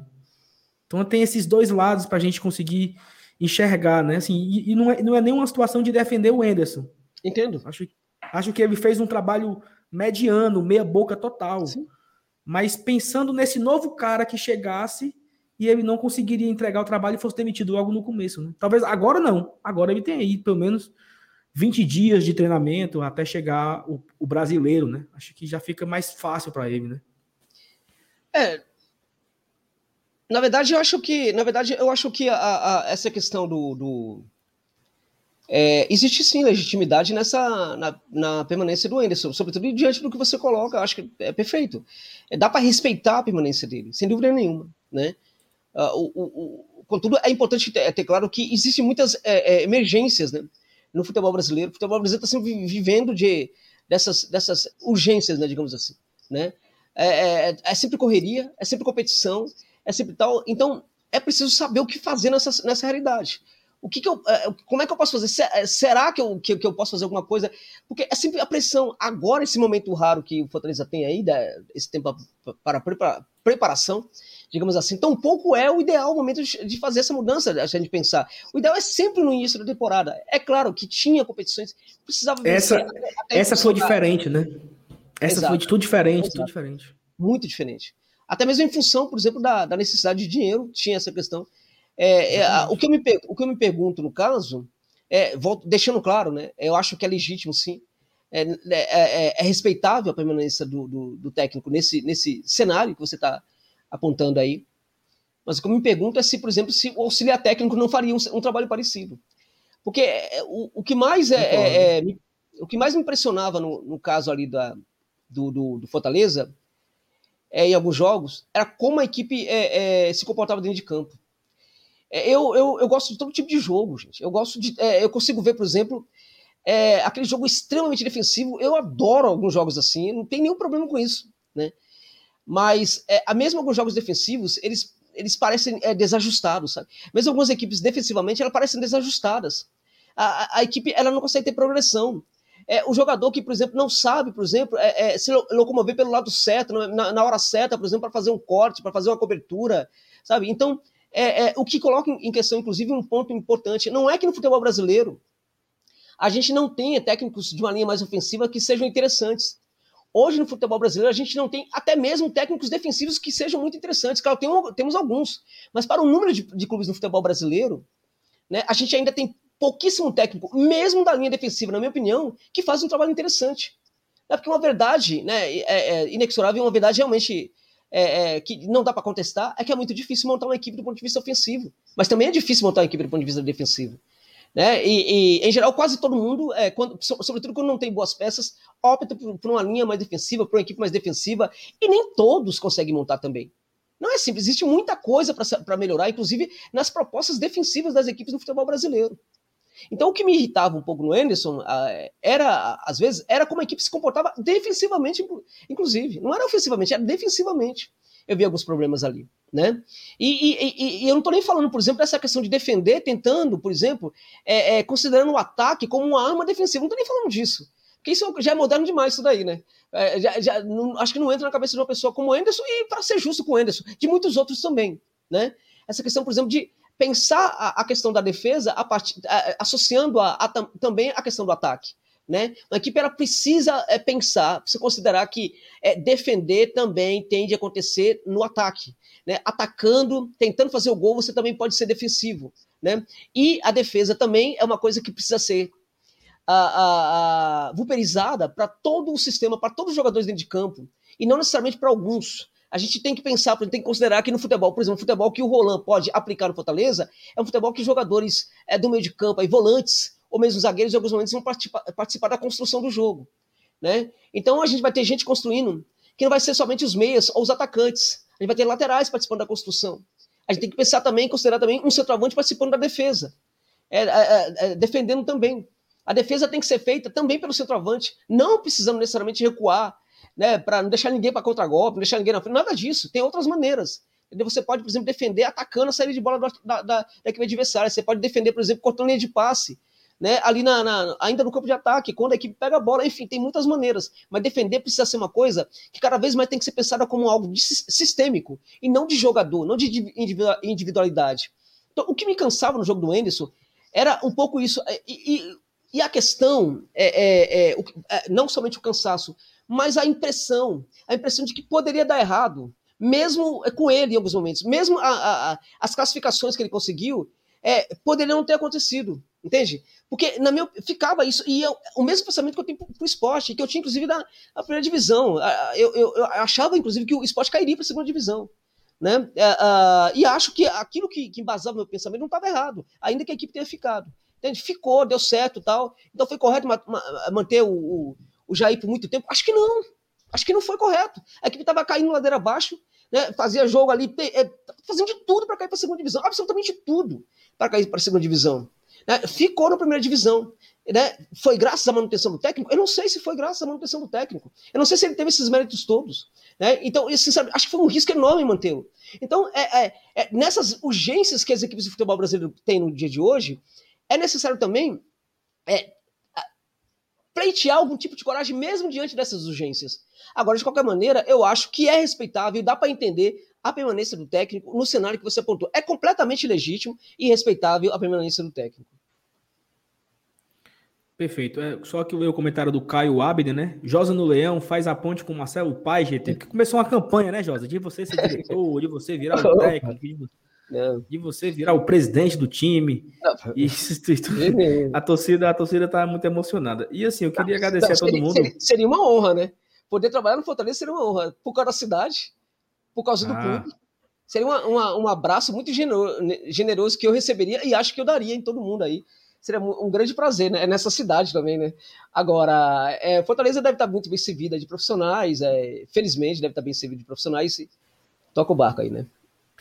Tem aqui o comentário da Eliana, né? Que ela até mandou aqui um superchat. Ela mandou a mensagem separada da, do superchat. Acabei de fazer minha adesão como sócio do Fortaleza. Então, assim, acho que é isso, pessoal. Se a gente quer que o Fortaleza traga o Ariel, que traga um outro técnico de ponta, que a gente faça investimento, continue fazendo os investimentos na, na, na estrutura, no elenco, é, é o que a gente pode fazer. Né? Tem sócio aí de R$19,90 e você ainda tem 15% de desconto com o cupom do Glória e Tradição. Então, o sócio está saindo a 16 e pouquinho por mês, né? Então, pouco de muitos, como diz o presidente Marcelo Paes, R$19,90 por mês, eu acho que dá para fazer duas cervejas, né? E agradecer a todo mundo, cara, foi aqui um sucesso de live, estamos aqui com 1 hora e 20, tem 1.015 pessoas acompanhando a gente, já batemos os mil, as mil curtidas, né? 1.070 curtidas, e tá faltando só 70 pessoas para a gente bater a marca dos 8 mil inscritos, né? A gente, a gente, deu essa meta aí de chegar no 8 mil inscritos. Eu duvido muito que dos 9 mil pessoas que estão acompanhando a live nesse momento, 70 estão.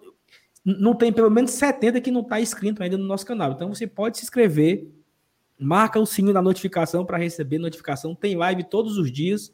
Amanhã vai ter a live do pós-jogo, né? Fortaleza e Calcaia. Vamos assistir. Eu adoro o Campeonato Cearense.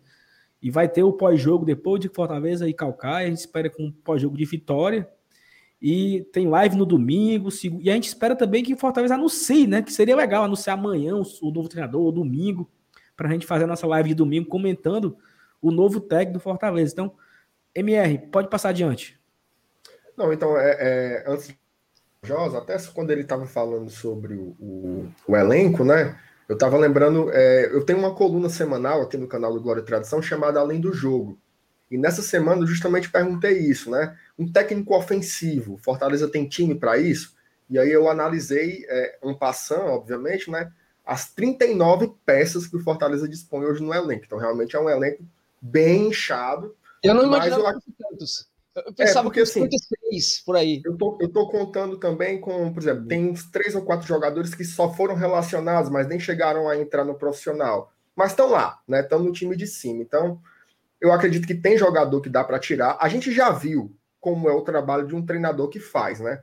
Por exemplo, o Rogério, quando ele queria uma saída melhor da zaga, ele colocava o Bruno Melo de zagueiro, né? Ele colocou o Gabriel Dias de lateral direito, né? Então ele já fez adaptações e a gente sabe como isso funciona. Né? Então, de repente, é, é óbvio que o treinador que vier, ele vai ter as suas indicações do mercado, mas ele também pode tirar alguma coisa. Né? Por que não experimentar o Luiz Henrique de lateral, o próprio Ederson já jogou de lateral, né? ou mesmo o Bruno na zaga. Então, eu acredito que com um pouco de criatividade também seja possível encontrar algumas soluções paliativas, né? inclusive pensando nessa realidade orçamentária. Mas assim, vamos a, a pergunta. Eu, eu, eu acho interessante quando tem um convidado assim como o Josa, porque, por exemplo, eu não consigo te classificar como um comentarista, sabe? Para mim, você é como se fosse um, um pensador do futebol. É, é, um, é, um, é um intelectual mesmo, né? Um intelectual do futebol, e isso faz com que a gente é, suba o sarrafo, né? Para tentar pensar em, em questionamentos. É, eu acho que esses dias a gente teve algum, alguns contrapontos bem peculiares, né? bem sui generis assim, no futebol. Primeiro, você tem de um lado o Fortaleza que demite um treinador com apenas uma derrota, né, que é uma coisa muito rara, ou seja, houve uma avaliação que ela não foi meramente quantitativa, ela foi uma avaliação qualitativa. Era aquilo que a gente ouvia dizer, olha, o Fortaleza tem que construir um modelo de jogo. Esse modelo de jogo ele está representado dentro do campo. Me parece que a avaliação ela foi feita nesses moldes e isso indiscutivelmente é muito é muito raro no futebol brasileiro você ver um treinador ser demitido com mais de 80% de aproveitamento. Então foi uma atitude muito corajosa da diretoria do Fortaleza e sem dúvidas é, remando contra essa maré do resultadismo. Do outro lado, né, na outra ponta, você tem o Santos, né, que fez um baita investimento para trazer o Ariel Holan, que havia acabado de ser campeão nacional lá no Chile, né? É, o cara fez 12 jogos, né? 12 jogos, ele utilizou quase 40 jogadores. É como se ele tivesse usado todos os jogadores que a gente tem no elenco do Fortaleza hoje, né? Nessas 12 partidas ele teve cinco derrotas, quatro vitórias e três empates. Isso foi suficiente, né, para um time como, como o Santos, ele não foi demitido, mas foi suficiente para o ambiente ficar insustentável para o profissional, ao ponto dele ter que pedir para sair. Então, de um lado, você tem uma filosofia de que o resultado não basta, e na outra de que apenas o resultado interessa. Né? Porque quem via os jogos, dos, os jogos do Santos e quem conhece a trajetória do treinador entendia que se tratava ali de do único momento que ele teria antes do Campeonato Brasileiro de fazer as experiências de tentar é, é fazer os testes mesmos que são necessários, né? Então você tem essas duas concepções diferentes. Essa é a primeira parte, e a segunda parte é o seguinte: é, por várias informações, algumas inclusive extraoficiais, é, dizem que o que está fazendo o Ariel Holan vir para o Fortaleza não é o dinheiro. Não é porque o dinheiro, por exemplo, o Leão do México, que era o outro concorrente forte do Fortaleza, ofereceu muito mais. Né? O que fez, o que teria convencido o Ariel a topar essa proposta do Fortaleza teria sido o projeto e uma relativa autonomia para trabalhar, coisas que ele não teve lá no clube anterior. Então, eu queria que você comentasse né, essa, sobre essa explanação que eu fiz e você me respondesse o seguinte: será que nós finalmente estamos é, trilhando novos passos, novas concepções sobre gestão, sobre futebol, sobre estabilidade, sobre longevidade? E será que essa mudança ela pode ter tido seu eixo deslocado de repente para o Nordeste brasileiro? onde a gente tem o treinador mais longevo do país, é o treinador do Ceará, é o Guto. Né? Será que essa chave virou? Muito interessante isso que você está colocando aí. Não somente no, no, no, no, Ceará, a gente tem. Não, não foi por causa do clube, mas se fosse por causa do clube, a gente continuaria a ter um, ótimo técnico no Sampaio Correia também. Que é um clube que está fazendo um trabalho bastante interessante também. Perfeito. Né? E assim, então eu acho que, é, que pode sim. Acho que ainda é, é um pouco prematuro para dizermos isso, porque não são muitos, mas sim, a gente tem visto projetos acontecendo no Nordeste. O, o Remo só sobe para a segunda divisão a partir também de um projeto muito interessante no clube, que eles fizeram algo ali, não tiraram, não sabiam de onde dinheiro, sabe? Uma situação terrível dos clubes também do, ali do Pará e conseguiram fazer, quase que os dois, inclusive, sobem. Né? E o Remo, ele, ele chega com um projeto muito, muito sólido a, é, para a Série B do Campeonato Brasileiro também. O CSA então, gente, é um bom exemplo também, né? O CSA é um ótimo exemplo, o CSA perfeito, o CSA é um ótimo exemplo. E, e, e, essas equipes, inclusive, vão dificultar muito a vida dos é, chamados grandes do Sudeste na Série B. Né, a Série B, é, o pessoal está falando, vai ser a mais difícil, sim. Só que quando o pessoal fala isso, pensa na existência de Cruzeiro, Botafogo uh, na Série B, pensa na. Enfim. É, e, não, e, e, Vasco, né? Não, não vai ser só por isso. É, tem o Curitiba, que desses todos, para mim, talvez seja aquele que mais tem a chance de subir. Né? Tem o Goiás, que está completamente perdido agora. Tem uma gestão, por exemplo, que quer fazer um trabalho diferenciado até para acabar com todo o desmando, tudo que foi feito na outra gestão. Está tá havendo lavagem de roupa profunda no Goiás nesse momento também. Pode ser uma equipe complicada. O Goiás é uma equipe que precisa de poucos ajustes para que as coisas funcionem, que é um, um clube gigantesco, né? tem grandes instalações, enfim. É, é, a gente teve, por exemplo, a, a, a a, subida para CEA, por exemplo, do Cuiabá, vem através de, de, de, uma questão de projeto. Então, isso mostra a importância dos projetos hoje para o futebol brasileiro. A gente, de fato, vê isso no, é, mudando, sim, acontecendo em, em outros lugares. É, ao mesmo tempo em que no sudeste do país, muitos clubes, a maioria dos clubes continuam é, é, é, jogando de qualquer maneira, não se importando com certas coisas, não se importando com gastos, por exemplo. A gente teve dois que caíram para a segunda divisão, a gente tem alguns que estão se sustentando ali da medida possível. A gente teve o Santos que estava. Pelo que fez o antigo presidente do Santos, o Santos era para estar na Série B também. Né? Mudou, agora, mudou agora de presidente, presidente muito bom, inclusive, mas o anterior, quase, aliás, as três gestões anteriores do Santos. O último foi realmente um absurdo. O último tem, tem, tem situações. É, aqui tem coisas que a gente não pode contar, mas, por exemplo, eu tenho um sócio italiano, um amigo meu, que, que, que mexe com transações, e ele foi chamado ao Santos para uma transação, e aí não posso mais dizer o que, que aconteceu, porque seria. É, é, seria realmente muito difícil, é, é, chega até a revoltar né, ver, por exemplo, como é que dirigente usa clube hoje no futebol brasileiro. Então, é, ao mesmo tempo, a gente vê isso no, no, Sudeste. Não é por acaso, não é por acaso, por exemplo, que, que o Fortaleza que o Ceará né, está hoje na Sul-Americana, que o Ceará permaneceu na, segunda, na primeira divisão, está na Sul-Americana, na minha opinião, com chance de muito à frente na Sul-Americana. É, não é por acaso, por exemplo, não é por acaso que o Fortaleza permaneceu na primeira divisão, porque a gente precisa considerar, foi uma, uma, uma, uma, trajetória muito abaixo do que foi anterior, na temporada anterior, sem dúvida alguma, né? Quando a gente pensa as temporadas, a gente considera que houve uma derrota em relação à temporada anterior, porque a equipe perdeu muito, a equipe não se classificou à Sul-Americana, por exemplo, a equipe tal. Gente, a equipe permaneceu na primeira divisão. Isso não é qualquer coisa. Com todas as dificuldades, a gente olha para o orçamento do Fortaleza, que chegou a ser, se não me engano, o segundo menor orçamento da Série B, da Série A. né? Com um planejamento que era muito centralizado no treinador, que foi Exatamente. rompido abruptamente, né? Exatamente. E, e, esse é o ponto principal, né? Deixou completamente o clube na mão. O clube e a equipe na mão. Deixou completamente na mão. Né? Ah, foi importante e tal, mas deixou na mão. Né? Então, é, é, eu acho que tem sim, há sinais sim de que as coisas podem estar mudando. E, e, e aí, no caso, é o Nordeste dando uma lição. Isso é muito importante. Até para baixar um pouco a bola, né? Baixar um pouco a bola. De, de, tem, tem muito clube aqui, por exemplo, a, a, a, importância que se dá aqui no Sudeste, por exemplo, para um Red Bull Bragantino, é muito maior do que se dá, por exemplo, para um clube como o Ceará, como Fortaleza. Isso é um absurdo, isso não tem cabimento, gente tem cabimento você dar importância assim para um clube de empresários aqui que se formou há alguns dias atrás, né? É, é, que não, não, não chegou à primeira divisão graças a esses empresários, mas sim graças ao trabalho do antigo Bragantino.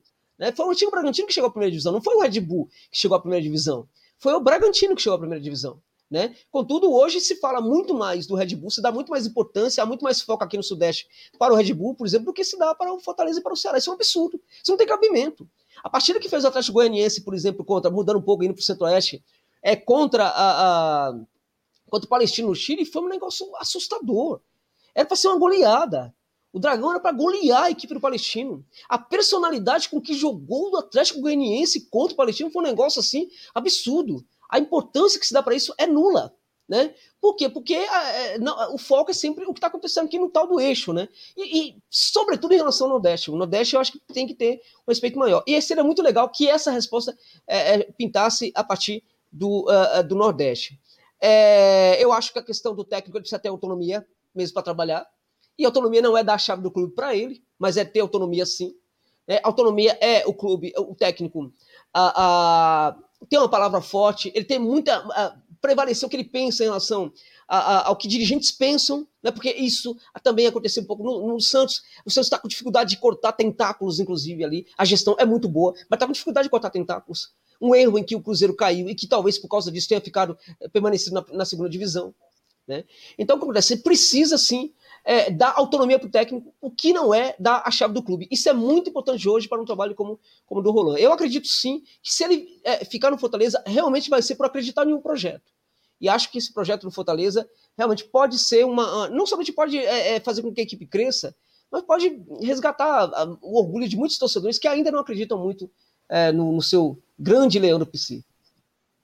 O, o, o Josa, é, rapidamente aqui, é, mas Renato, uma pessoa colocou aqui, eu até coloquei na tela, esqueci o nome dela, que hum. de ontem para hoje o Fortaleza conseguiu mais de 800 adesões de sócio torcedor. Então isso é maravilhoso, é a torcida realmente levantando aí a, a, a bandeira. E você renova também nessa aula, a autoestima Exatamente. do torcedor muda, né? Exato. Exatamente. Muda tudo, porque, porque aí é, é o que eu vou engatar aqui. Só se você vai fazer o seu sócio, tem muita gente aqui comentando que fez o sócio, fez o sócio. Utilize o nosso cupom Glória e Tradição, você tem 15% de desconto, você pode fazer no site. Mas, Josa, é o seguinte, o Fortaleza agora, ele me parece que ele fez algo muito diferente, né? Até nós comentamos na, nas últimas lives. Quando o Fortaleza ia negociar com o técnico, por exemplo, a última, a última contratação, que foi o Wenderson, né? Ele, liga pro, ele ligou pro Dorival, o Dorival disse, não, não quero.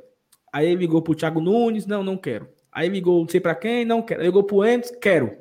No outro dia o Endes deu treino e tal.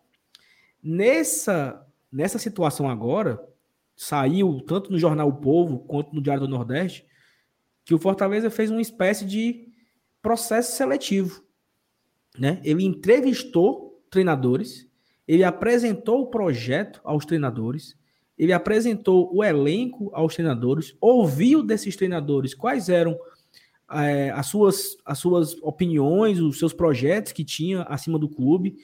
E, e entre esses processos seletivos existe o nome do Ariel Olan, e mas tem, tem mais dois nomes. É, acabou de ser uma matéria no Diário Nordeste, assinada pelo André, é, onde ele fala que é, são três estrangeiros que estão nessa, nessa, nessa fila aí do processo seletivo. Então, assim, já mostra algo diferente, né? Onde o clube ele, ele não vai no primeiro e traz independente de qualquer coisa. Porque quando você vai participar de, uma, de um processo de seleção em uma empresa, ganhando não sei quantas vezes menor que ganha um técnico e com a responsabilidade muito menor que tem um técnico, você passa por diversos processos seletivos. Tem entrevista com o RH, tem entrevista com o gestor da área, tem entrevista com a psicóloga, tem um teste de Excel, né? Tem todas umas etapas. E parece que o técnico é muito assim: tá disponível? Pois vem. E aí, quando o cara vem, você, rapaz, não casa. O, o elenco que eu tenho não casa com esse perfil. Aí o cara perde, perde quatro partidos e você manda embora. Então eu vejo que essa, essa possibilidade de você conhecer o trabalho dessas pessoas que estão nesse processo seletivo me chama a atenção de algo assim, estão fazendo algo diferente, né? Algo diferente foi construído aqui nessa situação, né? O que é que tu acha? Acho interessante. Eu não sei se eu consegui, é, na, na, na, pergunta anterior, responder tudo, porque eu acabei me perdendo um pouco nas.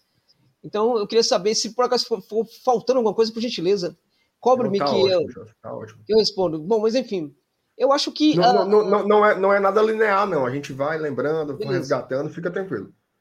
Obrigado pela gentileza. Eu acho que a, a... isso mostra uma, uma, uma percepção diferente né, de, de, do, próprio, do próprio clube, né, da importância do próprio clube. É o dirigente tem um entendimento de que o seu clube não é qualquer clube. É que não pode ser assim. Ah, liga para um cara, vai no primeiro. Não, não pode ser assim. Tem que ter esse processo. Esse processo, inclusive, ele faz com que o próprio técnico que receba ali uma, uma, o contato, ele respeite mais também, né? Ele vai respeitar muito mais quando ele perceber que a coisa não é tão simples assim.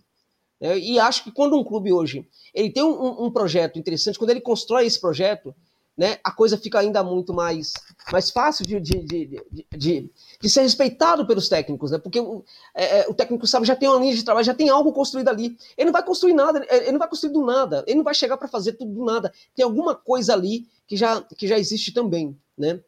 É, eu vejo muita maturidade. Realmente, eu volto a dizer, me surpreendeu muito positivamente a entrevista que o, que o presidente deu e, e, nas quais ele falou sobre essa questão do, do jogo ofensivo. Essa questão para mim foi muito importante ele falar dos, dos, adversários, né? Que é preciso vencer adversários de um nível parecido. Não pode, por exemplo, empatar com esses adversários, tem que vencer esses adversários. Isso mostra, e é, daí tem muita coisa aí que revela muita coisa dessa visão do futebol, algo que eu sempre critiquei no Marcelo Paz, inclusive né? Que acho que falta ousadia. Eu sempre reclamava que faltava ousadia. Acho que essa questão da visita ao, ao mercado sul-americano precisa se ampliar. Aí acho que tem uma questão de scout que precisa ser melhor, melhor elaborada, tal. Nesse momento, inclusive, o pessoal tá falando Josa no, no, no, no Leão, Josa não sei o que, tal, tá brincando aí, né? Se eventualmente acontecesse uma loucura dessa, eu chegasse hoje no Leão, eu, eu, eu, ia quebrar completamente a expectativa de todo mundo de início. Todo mundo imaginaria, pô, agora ele vai buscar o cara é, que é bom lá no interior, lá da Venezuela, o cara lá do, do interior do Chile, tem esses caras aí. Tá tudo aqui no. Tem um banco de dados aqui com todos esses caras aí. De quando em quando eu tô acompanhando-os para ver como é que eles estão. Tem gente que acompanha deles os 12 anos de idade, né?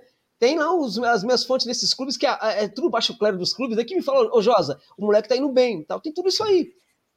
No primeiro momento, vamos fechar a casa, vamos trabalhar com o elenco. Vamos arrumar esse elenco, vamos trabalhar com o elenco. A preocupação é, é quando a gente fala em construção no clube, Construção de um projeto, a construção do projeto, ela também tem que pensar a construção do próprio clube. Não pode estar desassociado da construção do clube. Tudo tem que implicar construção. É a construção das instalações. Como é que a gente pode investir, por exemplo, para melhorar essa instalação, as instalações da categoria de base? Tudo isso aí, por exemplo, estaria na minha preocupação. Ah, mas só dá para investir 1%, que, que invista 1%, ah, mas tem que investir 1% a mais do que se investia nas categorias de base para melhorar, primeiro, essas instalações. Como é que é a qualidade do campo? Como é que é a qualidade dessa grama? Vamos investir, vamos investir com o baixo custo possível, mas vamos investir para melhorar essa grama. Vamos investir no baixo custo possível, né, para melhorar, por exemplo, o trabalho de preparação física, né? Vamos é, é, investir na medida possível, com baixo custo possível, mas fazer um investimento né, para melhorar tudo no clube. E dentro disso também, tentar reduzir suas dívidas, tentar reduzir seus gastos. Então tem que pensar em construção ao mesmo tempo que reduz gastos. Porque o clube precisa ficar saneado para que ele consiga, ao final da temporada, não ter esse problema de 14 milhões negativos, né? E consiga aí sim fazer investimentos muito melhores para crescer ainda mais na outra temporada. Né? Então seria a, a, primeira coisa que eu faria é o seguinte: não, reforços nesse momento, talvez não. Né? Vou conversar com o professor e vou, é, se for o caso, criar com ele aí, a partir inclusive de algumas experiências de coisas que a gente vê na América Latina, alguns programas de treinamentos para alguns jogadores. Né, para que eles talvez atendam às necessidades do técnico. E nesse momento a gente não precisa necessariamente fazer contratações, ou pelo menos fazer uma tentativa agora, e aí no meio do ano, se a gente avaliar, fazer um balanço e avaliar que a coisa não funcionou muito bem, aí sim buscar um ou outro pontualmente. Né? Mas no primeiro momento, o que eu faria para decepcionar muitos torcedores não seria, por exemplo, apresentar um jogador lá do, da quinta divisão da Bolívia. Não faria isso. Da segunda divisão da Argentina, que aliás, segunda, terceira, terceira divisão da Argentina tem jogadores muito bons, né? Que poderiam pintar aqui em clubes como Fortaleza, como Ceará, como enfim, podem. A gente aqui no Brasil, um clube da Série A, pega jogador da Série B, pega jogador da Série C. O Palmeiras queria contratar o Ademir, que era da Série B né? Alguns jogadores da Série C, da Série D, que se destacam muito, podem é, pintar na, na, na, equipe da Série A, né? O Caio Dantas poderia ser um jogador hoje, para, na minha opinião, para qualquer equipe da Série A, futebol brasileiro, que acabou né, indo embora, né? Então o que acontece? Você estava na Série B. Então o que acontece? Também serve jogadores da Série B da Argentina. É, por que não? Tem grandes jogadores lá jogando, muito bons, que podem, inclusive, jogar na Série, série A da, da, do futebol da Argentina. E alguns deles vão também. E são baratos. São muito baratos. Se há um, um, tipo de jogador que é barato, é jogador de divisão é, de acesso no futebol da Argentina. Nos outros países nem se fala. Entende? Mesmo assim, nesse momento, no primeiro momento, é trabalhar com o elenco. É tirar desse elenco o melhor, porque eu acho que com todos os problemas que a gente vê no elenco, todos os limites técnicos que a gente vê hoje no elenco do Fortaleza, vejo o potencial de crescimento com esse elenco. Acho que dá para tirar alguma coisa desse elenco ainda. Acho que dá para fazer um trabalho legal com esse elenco. Né? Então, Construção implica também em pensar os custos. Construção implica, implica também em é, aliviar para o clube nessa, na, na questão das contas. Né? Construção envolve também um tipo de aproximação com o torcedor para fazer com que ele, na medida que ele possa, evidentemente, né, contribuir ainda mais com o clube, na medida que ele possa, né, evidentemente, se tornar aqueles que não são sócios torcedores do clube. Né? Então, construção implica uma coisa muito ampla e, inclusive, não sair necessariamente para o mercado, não tomar essas atitudes imediatas de, enfim, de fazer, de, de enfim, a renovação tem que ser por dentro, né, a partir de olhar por dentro, transformando o que existe dentro do clube, né? Há muita coisa para melhorar dentro do clube, evidentemente, e acho que dá para trabalhar muito bem a evolução disso daí. Um técnico geralmente de linha muito belcista, é, ele também tem um olhar, é, esse olhar de construção dele envolve tudo isso, né? É um cara que pensa em construir um jogador. É um cara que pensa em construir a imagem do clube. É um cara que pensa em construir as instalações do clube. Eu sempre digo, é, dou, dou, exemplo, acho que numa live aqui, inclusive, dei exemplo, de quando o Bielsa chega na seleção do Chile, não sei se foi aqui que eu dei esse exemplo, é, é a, o, o, que faz ele aceitar, por exemplo, ser é, é, é técnico da seleção chilena, ele tem uma exigência. Ele quer que construa-se um centro de treinamento sofisticadíssimo né, de primeiro mundo para o Chile. Os caras não, você tá louco? Não, não. É a condição que eu tenho para aceitar trabalhar. E aí, aceitar a condição, e aí houve uma revolução né, na, na, no futebol chileno a partir da construção de um grande centro de treinamento da seleção chilena. Isso foi o Bielsa. E a partir dessa experiência que os clubes pequenos e médios do Chile começaram a falar, por que a gente não faz a mesma coisa? Aí começou uma revolução desses clubes pequenos do Chile, né? Hoje, que depois foi, foi, foi copiado pelo, por um clube do Equador, Del Valle, que agora está sendo copiado no Equador por outros clubes do Equador também. Né? Então, o que acontece? A construção implica é, em olhar para o clube, dimensionar, isso é muito importante, dimensionar o clube. O que, que o clube é, na verdade? O que, que ele é para o torcedor? Né? Qual é a grandeza desse clube, na verdade? Né? A gente tem uma noção disso, mas noção não, não, não, não, vale. Eu preciso ter uma, uma dimensão real do que é o clube, do tamanho do clube. O que, que é a minha canteira? Como é que eu posso mudar essa canteira? Como é que eu posso, nesse momento, gente, fazer um trabalho nessa categoria de base, né, para que ela me renda frutos, ainda que eu não possa investir muito dinheiro nesse momento? Existem meios para fazer isso. Existe forma de treinamento. Existem lições que são dadas na América Latina. Lá no, no, no, no na, na, Costa Rica, existe um clube que se tornou um dos grandes do país, a Alajuelense, né? Num cenário que só existia Saprissa e também o Herediano. Esse clube hoje é um dos gigantes lá da Costa Rica. Era um clube que começou desse jeito, era minúsculo, começou fazendo esse trabalho. Né? Então, acho que dá para fazer um trabalho de construção, a construção precisa acontecer, mas não somente na equipe, em tudo, porque tudo que ser feito no clube vai respingar na equipe. E um técnico de futebol desse, dessa linha mais biocista, que tem essa visão de construção total, que chega no clube, que vê as instalações, né? O Heisen, quando chega no Vélez, ele vai diretamente ver como é que era, como é que era a, as camas em que os garotos da base do Vélez dormiam, por exemplo. É, é, a preocupação dele. O que, você quer ver? Eu preciso ver algo. O que, que você quer ver? Eu quero ver onde estão dormindo os meninos. O quê? Né? Todo mundo achou que ele queria. Assinou o contrato, chegou no clube, o que ele vai fazer? Não, ele vai lá na sala da, dos troféus, vai fazer não sei o quê, vai falar isso, vai fazer aquilo, tal, não sei o quê. Não, a primeira coisa que ele fez foi olhar cama, as camas onde dormiam os garotos da base. Né? Que ele desconfiava que aquilo não dava um conforto necessário para os moleques e aquilo interferiria, inclusive, no trabalho dos garotos. Olha isso. Entende? Aí revoluciona tudo, muda todas as instalações. Ah, não, não tem dinheiro. Isso é prioridade. Isso é prioridade. Ah, mas tem o elenco de cima, não. A prioridade é essa aqui. A prioridade inicial é essa aqui. É arrumar as instalações dos meninos. Olha o Vélez hoje. É um clube hoje que não deve mais nada. Tem ativos impressionantes que, que se vendeu o Thiago Almada, está é, tá na casa de 22 milhões de euros. Isso foi o Heisen. Ele vendeu jogadores ali que estavam praticamente negociados de graça. E o sair do clube, ele impede essas negociações, trabalha esses garotos, esses jogadores, e hoje eles uns foram vendidos, Outros estão lá, por exemplo, como o, o, o lateral, o, o, central, o volante central lá, que é o Lautaro Gianetti, que vinha numa crise terrível na carreira, ninguém dava nada por ele. Né? O torcedor do Vélez odiava esse jogador. Hoje ele é um dos grandes zagueiros do futebol da Argentina. Graças ao quê? Ao Heise, que construiu esses jogadores. Então a ideia da construção chega muitas vezes com um técnico como esse. E não é somente construção do clube, é construção também da equipe. E na equipe é construção do jogador. E no jogador é construção é, de do seu futebol. O seu futebol passa a se qualificar, ele passa a ter entendimento de outras formas de jogar. Ele passa a entender, por exemplo, que ele pode circular em outros espaços do campo. Um lateral vai entender também que ele pode ser um meio-campista por dentro, trabalhando a construção. Né? Um lateral, por exemplo, a gente, a gente falou de alguns laterais aqui, né? A gente tem, por exemplo, o, o, o lateral direito, né, que é muito forte do Fortaleza, né, que Tinga. é o Tinga, por exemplo é um centroavante, por exemplo, que não é um centroavante que não é necessariamente para trabalhar por dentro. É um tipo de centroavante, talvez não seja para trabalhar por dentro, né? Mas é um centroavante que pode virar um volante em alguns momentos. É um centroavante que pode virar, por exemplo, um atacante em alguns momentos, né? Então, é, é a construção desse jogador, desse jogador também está na órbita, né, também no trabalho desse tipo de técnico. Por isso que é muito importante dar essa virada. Por isso que é muito importante ter essa coragem, né, de dar essa virada e buscar sim um técnico diferente. Porque aqui no Brasil a gente tem muito do mesmo muito do mesmo na defesa e quase nada do diferente no ataque. Porque técnicos ofensivos a gente quase não tem no Brasil. A gente fala, do, por exemplo, ah, é, quer um técnico ofensivo quando ele Ah, tinha o Diniz. Tem mais quem? Né? Se não fosse o Diniz, seria qual? Porque a gente não, não consegue encontrar muitos. E mesmo o Diniz, na minha opinião, né, ele parou o trabalho dele, parou de evoluir. Na minha opinião, há um bom tempo. Ele, e, e quando parou de evoluir, né, os efeitos colaterais foram ficando cada vez maiores. Né? É, é, o remédio com efeito colateral. Porque é um técnico, por exemplo, que é muito, muito interessante, né? mas é um técnico que tinha no São Paulo um problema sério, que o Crespo está resolvendo. Qual é o problema? É todo mundo ria do São Paulo a saída de bola. O Arnaldo e o Tironi, que são torcedores importantes do São Paulo, tem um, uma, um canal no YouTube, eles chamaram de a saidinha do Diniz. Né? E era motivo de riso.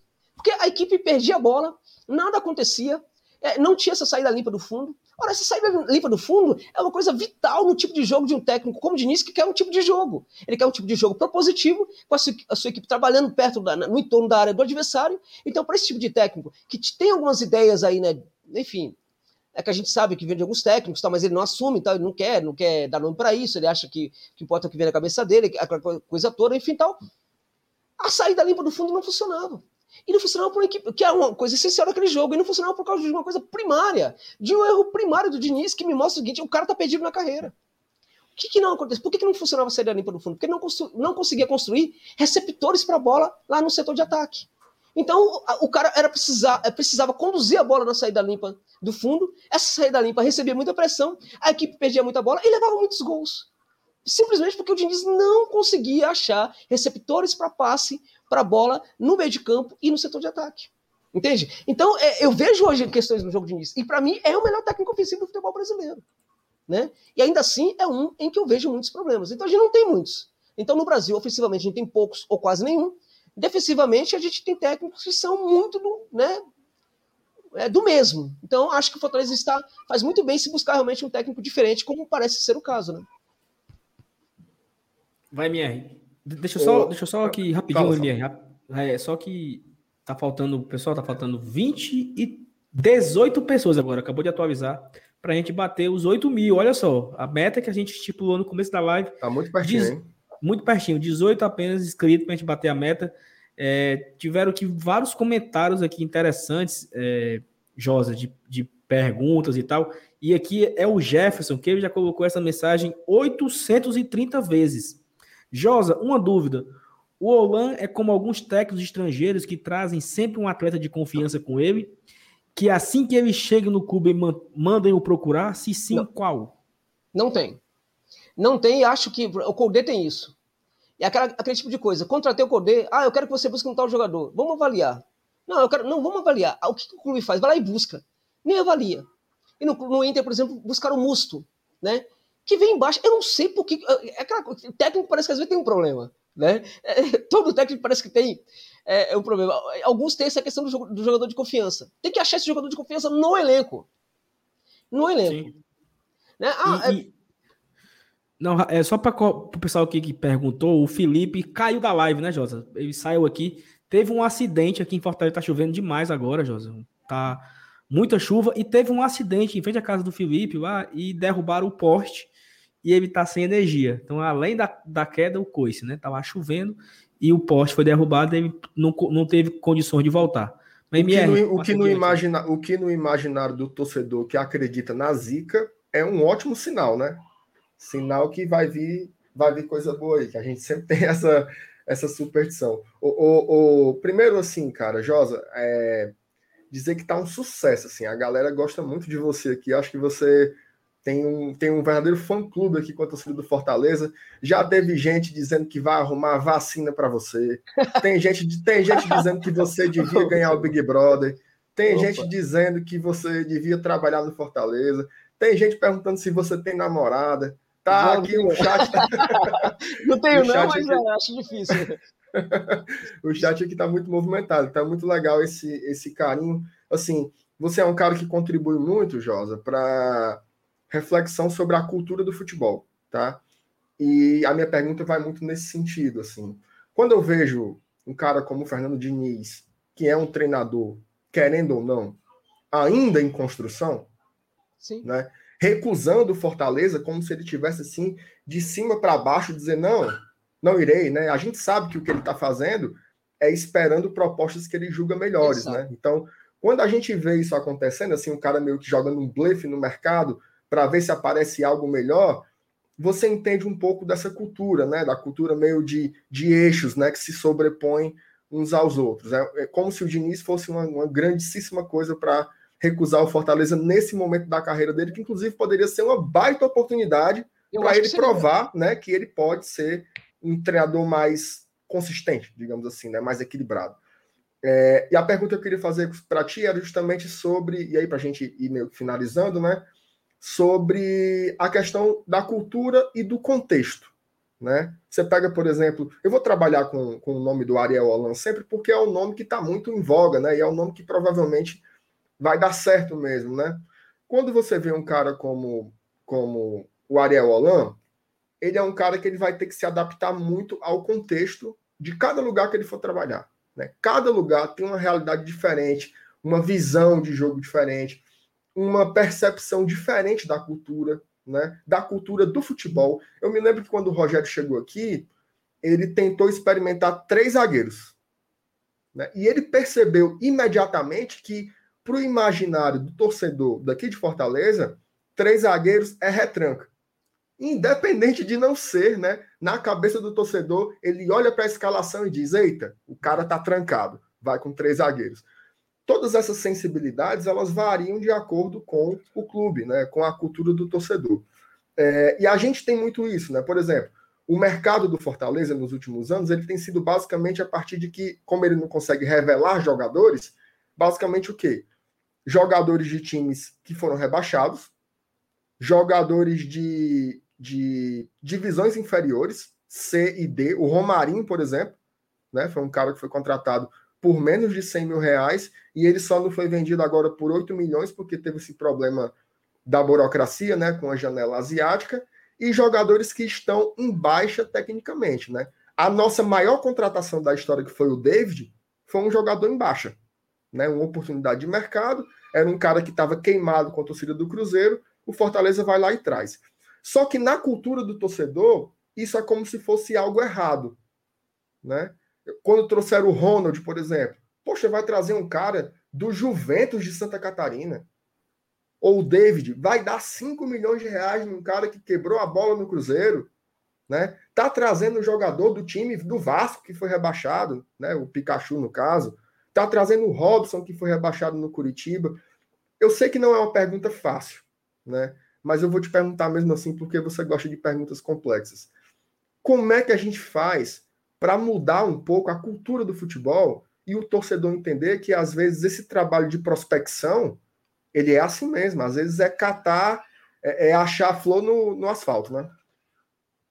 É, sim. Teve, teve aí um, um abraço para dona Vera, não é isso? Que estava na pergunta anterior aqui. É, passou. eu queria mandar um abraço para dona Vera. Né, que, um abraço, dona Vera. Deixa eu achar aqui. É, deixa eu achar aqui alguém falou assim, ela, ela te adora, eu, enfim.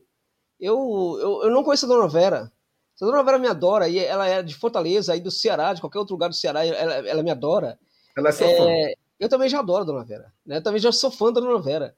Porque para mim é uma honra né? fazer parte do, do, do estar no coração é, da Dona Vera. E não estou sendo demagogo. Tá? Isso não, é, não faz parte da minha prática como profissional, ser demagogo, nem, e de, como pessoa também não é, realmente eu fico muito contente né, de acionar o coração de uma pessoa tão longe, né? Isso realmente me, me encanta mesmo, não não estou brincando. É... Peraí, peraí, Jorge, Jorge, só, só, só aproveitar aqui, teve aqui um claro, claro. superchat do Bruno Camilo, MRL aí.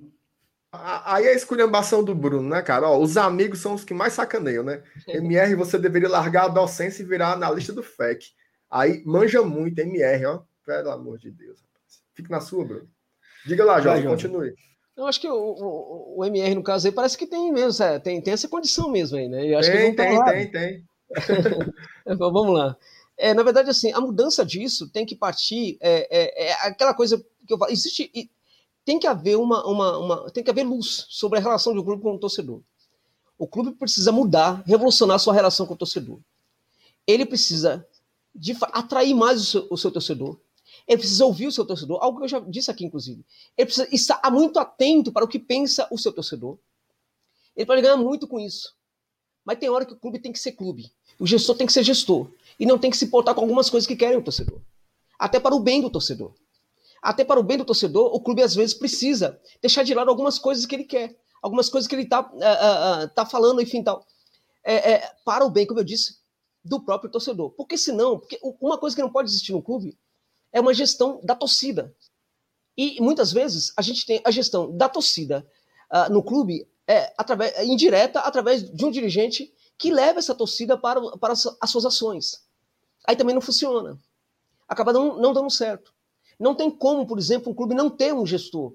Não tem uma gestão, né? um grupo de pessoas que, inclusive, tem, tem que ser, na medida possível, descentralizado, desde que as pessoas, para quem se centraliza, descentraliza o poder, na verdade, tenham condição de arcar com a responsabilidade. Mas se, se for o caso, convém, por exemplo, que é, haja até uma descentralização. É, Importa-me muito que Marcelo Paes seja um cara muito importante para o Fortaleza, ele deu uma entrevista, ele seja o cara que, quando a gente pensa, por exemplo, a, a, nesse dirigente que vai fazer alguma coisa, vai falar, falar alguma coisa, que vai buscar um técnico, vai, tal, é, é, ele o nome que vem à nossa cabeça. Importaria uhum. muito mais que, além dele, tivesse outra pessoa fazendo isso. Né? Porque é, é, é muito importante, né? pode até é, ser que tenha, mas é importante que se construa mais que a imagem também é, é, né, faça parte nesse momento, né? Então, o, o que acontece? É, nessa questão da, da, relação com o torcedor que precisa mudar, é, o clube tem que é, saber quais são suas ações corretas, experimentá-las, fazer balanço sobre se essas ações que levaram a decisões foram corretas, depois de um tempo tem que fazer um balanço sobre isso. No caso das contratações de alguns jogadores ah, que caíram, né, que, que, caiu com uma equipe para a segunda divisão, para a terceira divisão, que veio de um clube que estava na terceira divisão, quarta divisão e tudo mais e tal. Saber é, fazer um balanço sobre essas contratações para ver, por exemplo, se está correto ou não, se precisa melhorar isso também. Mas isso está correto para um clube como Fortaleza. Tem que buscar jogadores, sim, desse nível. E buscar os jogadores corretos dessa linha. Né? Porque não dá, pra, por exemplo, aí não dá. Né? Quando a gente fala que tem que ter, por exemplo, não tem que. Uh, uh, não tem que se intimidar em relação aos clubes grandes do Sudeste. Não tem que, é, por exemplo, é ter a, a, a, se achar menor do que os clubes grandes do Sudeste. Tem clube no Sudeste, por exemplo, que não tem a torcida do Fortaleza, gente. Não tem. Então o que acontece? É, é quando eu falo isso, é, eu, é, é preciso também reconhecer que não dá para ter atitudes que tem algum, algumas equipes, equipes do Sudeste. Não dá, por exemplo, para trazer medalhões, por exemplo, para um clube como Fortaleza. E não deve. Ou uma outra exceção, tudo bem. Mas não pode acontecer sempre. Né? Não pode trazer jogadores caros, é, alguns jogadores muito caros, né, que seriam contratações dessas equipes do Sudeste. E o que eu acho também nessa linha, inclusive, uh, de que tem que buscar assim, jogadores uh, em baixa tudo mais, a única coisa que, que, eu me preocupo muito é que, em alguns casos, é, busca-se alguns jogadores, eu não estou falando do Fortaleza propriamente, eu acho que serve muito uhum. para o Bahia isso aí. Né? Busca-se muito jogador que é, não está dando certo e que ninguém quer e que está em baixa realmente e que não apresenta a condição. Porque se é uma coisa no jogador que é muito importante quando a gente pensa em contratá-lo, um jogador que está em baixa, é analisá-lo psicologicamente. Analisá-lo, por exemplo, as reações dele. Quando ele sai do campo, que ele não está jogando nada, como é que ele sai do campo? Quando ele é substituído, é, ele abaixa a cabeça, ele tá é, balançando a cabeça ali de uma forma negativa. Aquilo é por causa da. É de bronca com o técnico, é, é por causa de bronca com o seu próprio jogo que não está acontecendo e tudo mais tal. Esse jogador ele vai para a noite, é o cara que chega primeiro no treino do que todo mundo, nunca atrasa no treino, ou é aquele cara que não está jogando bem porque ele, ele, ele vai para a noitada, por exemplo. Então, se é um jogador que está nessa linha de ah, vai para noitada, que não liga muito para treino, que não coloca o pé no treino tudo mais, muitas vezes é isso que faz, inclusive, com que um jogador desse, numa equipe grande do Sudeste, não dê certo, pare de render. E se um jogador desse não dá certo num clube desse, por que, que ele vai dar certo no Nordeste? Num clube que na cabeça dele, a gente trabalhando agora com a, com a, com a tradição, né? Não, não, é o que eu penso, é a tradição. Na tradição é isso, né?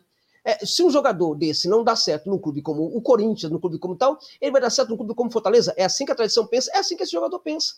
É assim que ele vai pensar. Né? Então, um jogador desse, por exemplo, não pode ser buscado. Agora, tem um jogador lá que não está dando certo, está se esforçando, está fazendo de tudo, tudo mais e tal, é muito provável que dê certo. Eu acho que a contratação do Ronald foi um achado impressionante. Eu acho jogador muito, eu acho esse jogador muito bom. Inclusive, é, desses, desses do elenco do Fortaleza, para mim, é um dos jogadores que podem atuar em várias posições e ser muito útil para o Roland. Ele pode atuar como volante. Ele pode atuar pelo lado do campo, ele pode ser um lateral. Ele pode ser um lateral do Roland. Né? Um jogador que veio lá da, da do Juventus, da, é, do Juventus lá da, de Santa Catarina, né?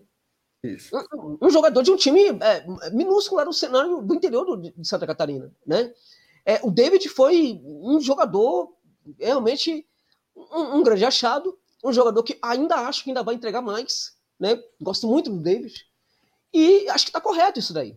Então, se por acaso o torcedor não está conseguindo, é claro que precisa tudo precisa melhorar. Ainda que essa seja uma ideia muito bem praticada, ela precisa melhorar. É aquela questão que eu falo, por exemplo, da excelência. Quando se chega à excelência, precisa explorar para aumentar a excelência, porque excelência não tem fim.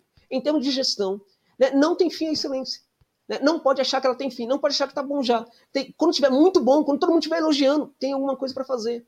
Tem que melhorar mais. Tem que dar um jeito de melhorar mais. Não pode parar. Tem que melhorar. Então, acho que essa prática não não está errada, ela está correta, ela tem que ser aperfeiçoada em muitos aspectos, mas ela está corretíssima. E nesse caso, se o torcedor não entende, tem que saber aguentar pressão aguentar pressão e praticar aquilo que o dirigente sabe, entende que é correto, e na minha opinião, esse, nesse caso é correto, e tem que praticar tem que aguentar, como se fala na América do Sul. Né? É a hora de sofrer, sofrer, mas fazer aquilo que está correto, porque tem há um entendimento de que isso está correto. Então, acho que há um grande potencial para crescer sim, mas é, é, é, é o debate com é, é, complexos de inferioridade e também de superioridade, ele precisa, ele vai ser sempre muito difícil. Né, com esses complexos de agora eu sou o maioral, agora eu posso não sei o quê, agora tal. E sempre se pode muito mais, né? Mas é muito é complicado tomar. É, é necessário tomar muito cuidado com os complexos de muita superioridade, assim como os de inferioridade também. né? Tem que trabalhar, mexer muito nisso aí no Nordeste. Muito, nas duas coisas. Notadamente no complexo de inferioridade, né? Porque eu acho que em muitos casos não está correto. Né? Houve, é claro que quando há um massacre, o massacrado ele tende a ser, realmente, tende a ter, é, é, é, ser realmente mais complexado, isso é fato. A gente pensa, por exemplo, quando a gente analisava a situação histórica do Brasil e de outros tempos também, em alguns, alguns cenários que a gente tinha, por exemplo, da escravidão, que você tinha ali um senhor de escravo ali com 100 escravos na fazenda, ele tinha um, ele tinha ele, o senhor de escravo, e tinha um, um capataz, né? E não havia, em alguns momentos, não havia reação. Né? É, por que, aqueles caras, por exemplo, não, não destruíam aquilo, não saíam dando porrada em todo mundo? Né? Às vezes a questão, o cara sofre tanto massacre, é tão massacrado, que às vezes ele para de acreditar que é possível. Sabe? Então, isso é uma, uma, uma, isso é uma violência. E é claro que a gente não está falando desse cenário que é até desrespeitoso pegar e fazer, é, é, querer comparar as duas coisas, é desrespeitoso com a história dos nossos irmãos negros. Né? Eu queria, por exemplo, agora falar que é a mesma coisa. Não é, longe disso. Né? Aliás, essa é uma questão de, de violência histórica que, né, que o Brasil precisa olhar para o seu passado e ter um, um, debate melhor com isso também. Outra história, outra coisa, outro assunto, nem cabe aqui também. Mas um massacre que. É, cabe, é, sempre cabe, sempre cabe. Sempre, então tá ótimo, cabe, porque é, é, muito importante. Né? A gente precisa ter um debate com a nossa história, que é muito suja.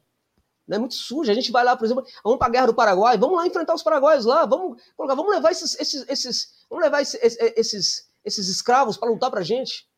Vamos lutar, vamos levá-los, tal. Mas como é que a gente vai fazer eles lutar pra gente? A gente dá a carta de alforria para eles, eles. A promessa é a carta de alforria, beleza. Muitos, em muitos casos foi quem entrou no campo de batalha. Teve coronel que ficou famoso, que saiu lá da, e deixou lá os escravos lutando. Aí quando volta na, na tal, o que a gente faz com esses caras agora, tudo livre?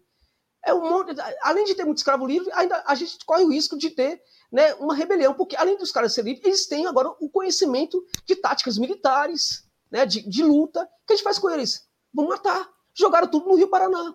O tal dos voluntários da pátria. Alguém já ouviu falar voluntário? Aqui em São Paulo tem monumento aos voluntários da pátria. Foram os escravos que foram jogados ao mar, foram assassinados pela vergonha, pelo vergonhoso Duque de Caxias, que é nome de avenida, nome de rodovia, nome de tudo, e é um assassino. Entende? Então, a gente tem muita dívida com os nossos, com nossos povos é, é, originários e também com os nossos, os nossos descendentes de escravos, com os nossos escravos. E há um legado também que mostra que a gente tem problema também com os nossos descendentes. E tem muita coisa aí. Então não estou comparando, peço desculpa se por acaso a comparação pareceu tal. Mas no caso do futebol, há uma violência é, é praticada pelo Sudeste em relação aos clubes do Nordeste, né, a cultura futebolística do Nordeste, há uma violência que também ajuda a fazer com que o torcedor se sinta menor. Né? Ele é tão massacrado que às vezes ele não consegue acreditar. É, fica difícil para ele acreditar que é possível. Mas a, a, volta por cima, o ponto de mudança é começar a acreditar que é possível sim. E essa possibilidade ela vai ser criada a partir do quê? Da construção desse projeto. E esse projeto, ele pode sim ser muito acentuado com a chegada desse novo técnico, que a gente está falando aqui, que pode ser esse técnico do qual comentamos muito aqui, pode ser um outro, um outro da linha né, desse técnico que pode chegar no Fortaleza, e aí a gente vai começar provavelmente a mudar muitas coisas. Eu ficaria muito otimista, e vou ficar muito otimista caso isso aconteça. E se der errado, por acaso, ainda assim, acho que terá valido a pena.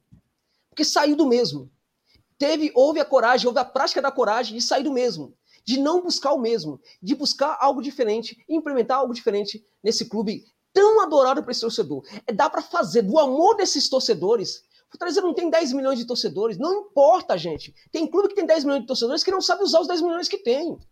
Tem clube que tem 25 milhões de torcedores aí que não sabe usar os 25 milhões de torcedores que tem.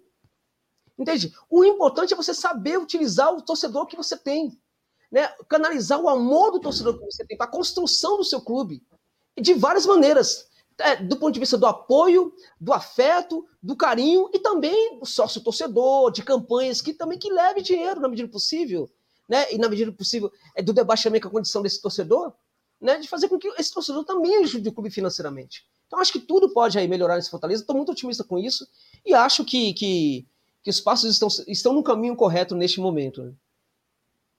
Cara, eu tô, eu tô até assim, Marcelo Renato, é, sem, sem graça, né? Porque. Cara, eu, eu, vou, eu vou te dizer uma coisa. Vou te dizer uma coisa. Eu vou dizer uma, uma, uma vontade minha, que eu acho que é a vontade de quem tá no chat aqui até agora.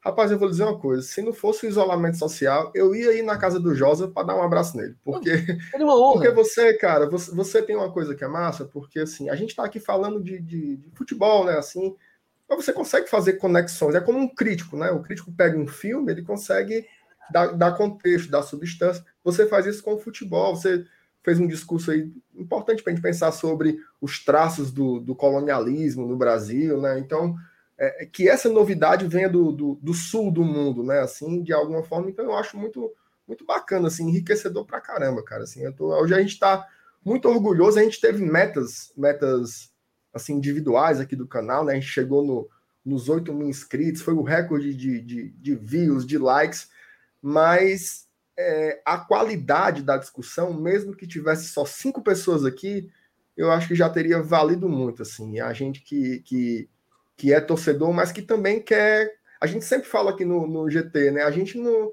a gente não quer fazer o que é mais conveniente, né, a gente quer fazer o que a gente acredita que, que tem uma qualidade, é, a gente faz muita brincadeira, faz muita resenha, mas a gente quer também contribuir, né, contribuir com o futebol de alguma forma, contribuir com essa cultura do torcedor de alguma forma. Então, ter você aqui, cara, é um prazer assim, imenso. Acho que o, o, o Saulo também pode, pode completar, mas a gente só pode agradecer a sua presença e eu espero que você venha mais vezes, porque ficou uma ruma de pergunta pendurada aqui para ti, viu? Não, é, só completar isso que o Marcelo falou, assim, tanto é que por muitas vezes é, a nossa produtora está aqui nos bastidores, José, e ela fica, lê o superchat, lê o superchat. Eu lá vou interromper o Josa para ler o superchat, moço. Então, assim, a, a, gente agradece muito a pessoa que mandou o superchat aqui, agora do Rafael, por exemplo, ele botou, dizem que cachorro gosta de osso, isso é uma grande mentira, experimenta da carne. Eu gostaria de mais live nesse nível, Josa, sou seu fã.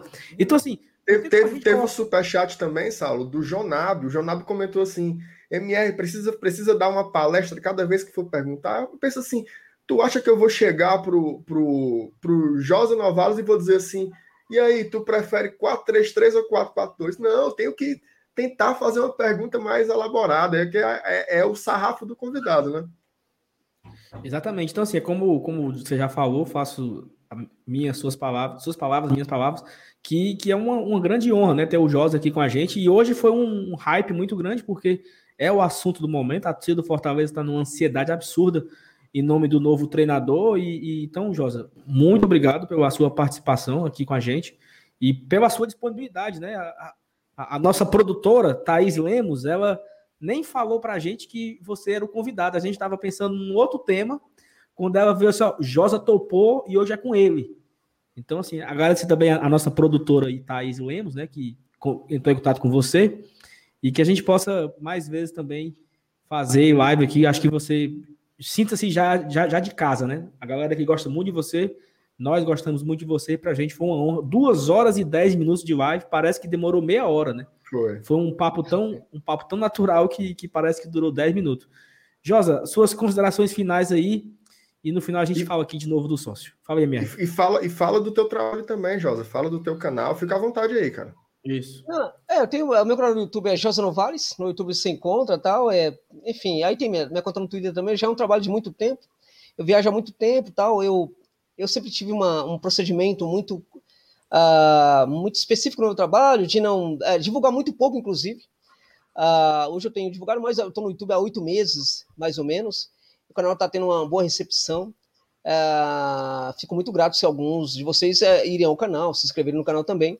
Mas não, não é condição, por exemplo, para a gente manter a qualidade do debate. Vocês falam, por exemplo, dessa questão de que é, o pessoal está gostando da live, de que é, foi bacana a presença. É, é, é, muito importante. E na linha, por exemplo, eu volto a dizer, eu não gosto de demagogia. Na linha, inclusive, da, da, da recepção, a recepção diz muito também sobre o que é a, a própria performance, digamos assim, do, do, a, do convidado. Né? Então, é, é eu acho, por exemplo, que eu estou diante também de uma bancada que tem, tem bastante nível. Né? E, e eu estou vendo que o público aqui tem bastante nível. Isso é muito, uh, uh, muito satisfatório. Obrigado, Laura. Muito, muito satisfatório também. E aí fica tudo muito mais fácil, tudo muito mais tranquilo, né? Uh, ah, para mim, de fato, é uma, para mim, de fato, é uma grande satisfação poder, é, de novo, falar sobre o Fortaleza, tematizar futebol nordestino. É, futebol nordestino é, precisa ser realmente mais respeitado, né? E é, é, é como é, é, aquela coisa, né? Como está muito difícil disso acontecer, porque a gente está diante de, de, de, de é, de cenários, né, em que a arrogância, a gente tem uma cultura aqui nesse país também de cultura patriarcal, de uma excessiva arrogância, ela, ela hoje é, está, sobretudo, centralizada no Sudeste, né? Então, e, aí está na mídia, está na imprensa também, aquela, aquela, coisa toda. Se esse respeito não for, é, é, não for possível que esse respeito seja uh, construído a partir da, da, da da opinião dessas pessoas, da visão dessas pessoas, que esse respeito seja buscado, que ele seja é, é, é, que, que, que, os nordestinos é, não deixem. É, vá lá buscar esse respeito, né? Lute, lute por ele de uma forma diferente, né? Se imponha cada vez mais. Eu acho que conseguir esse respeito é se impor, é não abaixar a cabeça. É quando não se abaixa a cabeça, por exemplo, né? Aquele, por exemplo, que está ofendendo, ele vai pensar duas vezes. Não pode abaixar a cabeça, tem que se, tem que se postular, tem que acreditar no seu potencial. O que eu sou? Dimensionar-se, né? O que eu sou? Ah, eu tenho aquela coisa que eu disse, o meu tamanho é esse. Ok, coloque esse tamanho para funcionar. Coloque esse tamanho no mundo. Acredite na força, na, na validade do, do, tamanho que tem. Entende? Não precisa pensar que o outro é um gigante. Aporte no seu tamanho, valide o seu tamanho, valide, valide a sua grandeza. Como um clube é o que o Fortaleza tem que fazer. Valide a sua grandeza, postule sua grandeza, coloca essa grandeza em campo e não fica pensando que tem clube que é maior, não. É porque vai assustar até esses clubes quando é, essa grandeza entrar em campo de verdade. Porque, como eu disse, né, tem clube com 10 milhões de torcedores que não consegue ter o acesso não consegue lidar com isso, né? Fortaleza, acho que o caminho de um clube como Fortaleza é, inclusive, é, ter esse debate melhor, mais qualificado ainda mais com o seu torcedor e, sobretudo, se dimensionar cada vez mais né, para conseguir se impor, impor mais e, e, e, conseguir muito mais respeito, até de quem não quer dar esse respeito para o Fortaleza. Então, para mim, é muito, foi muito bom o convite, toda vez que foi muito agradável esse convite, muito, foi uma honra para mim, toda vez que for possível, é, estou à disposição de todos vocês muito obrigado para todos vocês, muito obrigado pela gentileza de quem esteve no, no, no chat. É, eu peço desculpas pela, por essa questão de ser muito analítico, às vezes demora muito para responder. Eu peço desculpa também para aqueles que deixaram o superchat, não foi possível a leitura. E agradeço a generosidade da recepção e do carinho que eu recebi aqui com vocês.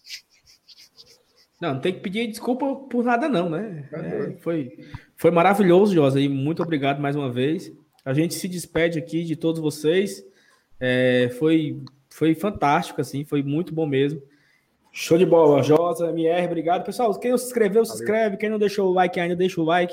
Quem não fez o sócio, utilize o nosso cupom. Josa, muito obrigado, MR. Valeu, pessoal. Abraço. Sejam sócios, viu, galera? Sejam sócios do Fortaleza. Agora é hora de chegar junto, viu? Seja sócio. valeu, valeu, valeu, MR. Valeu, pessoal. Boa noite.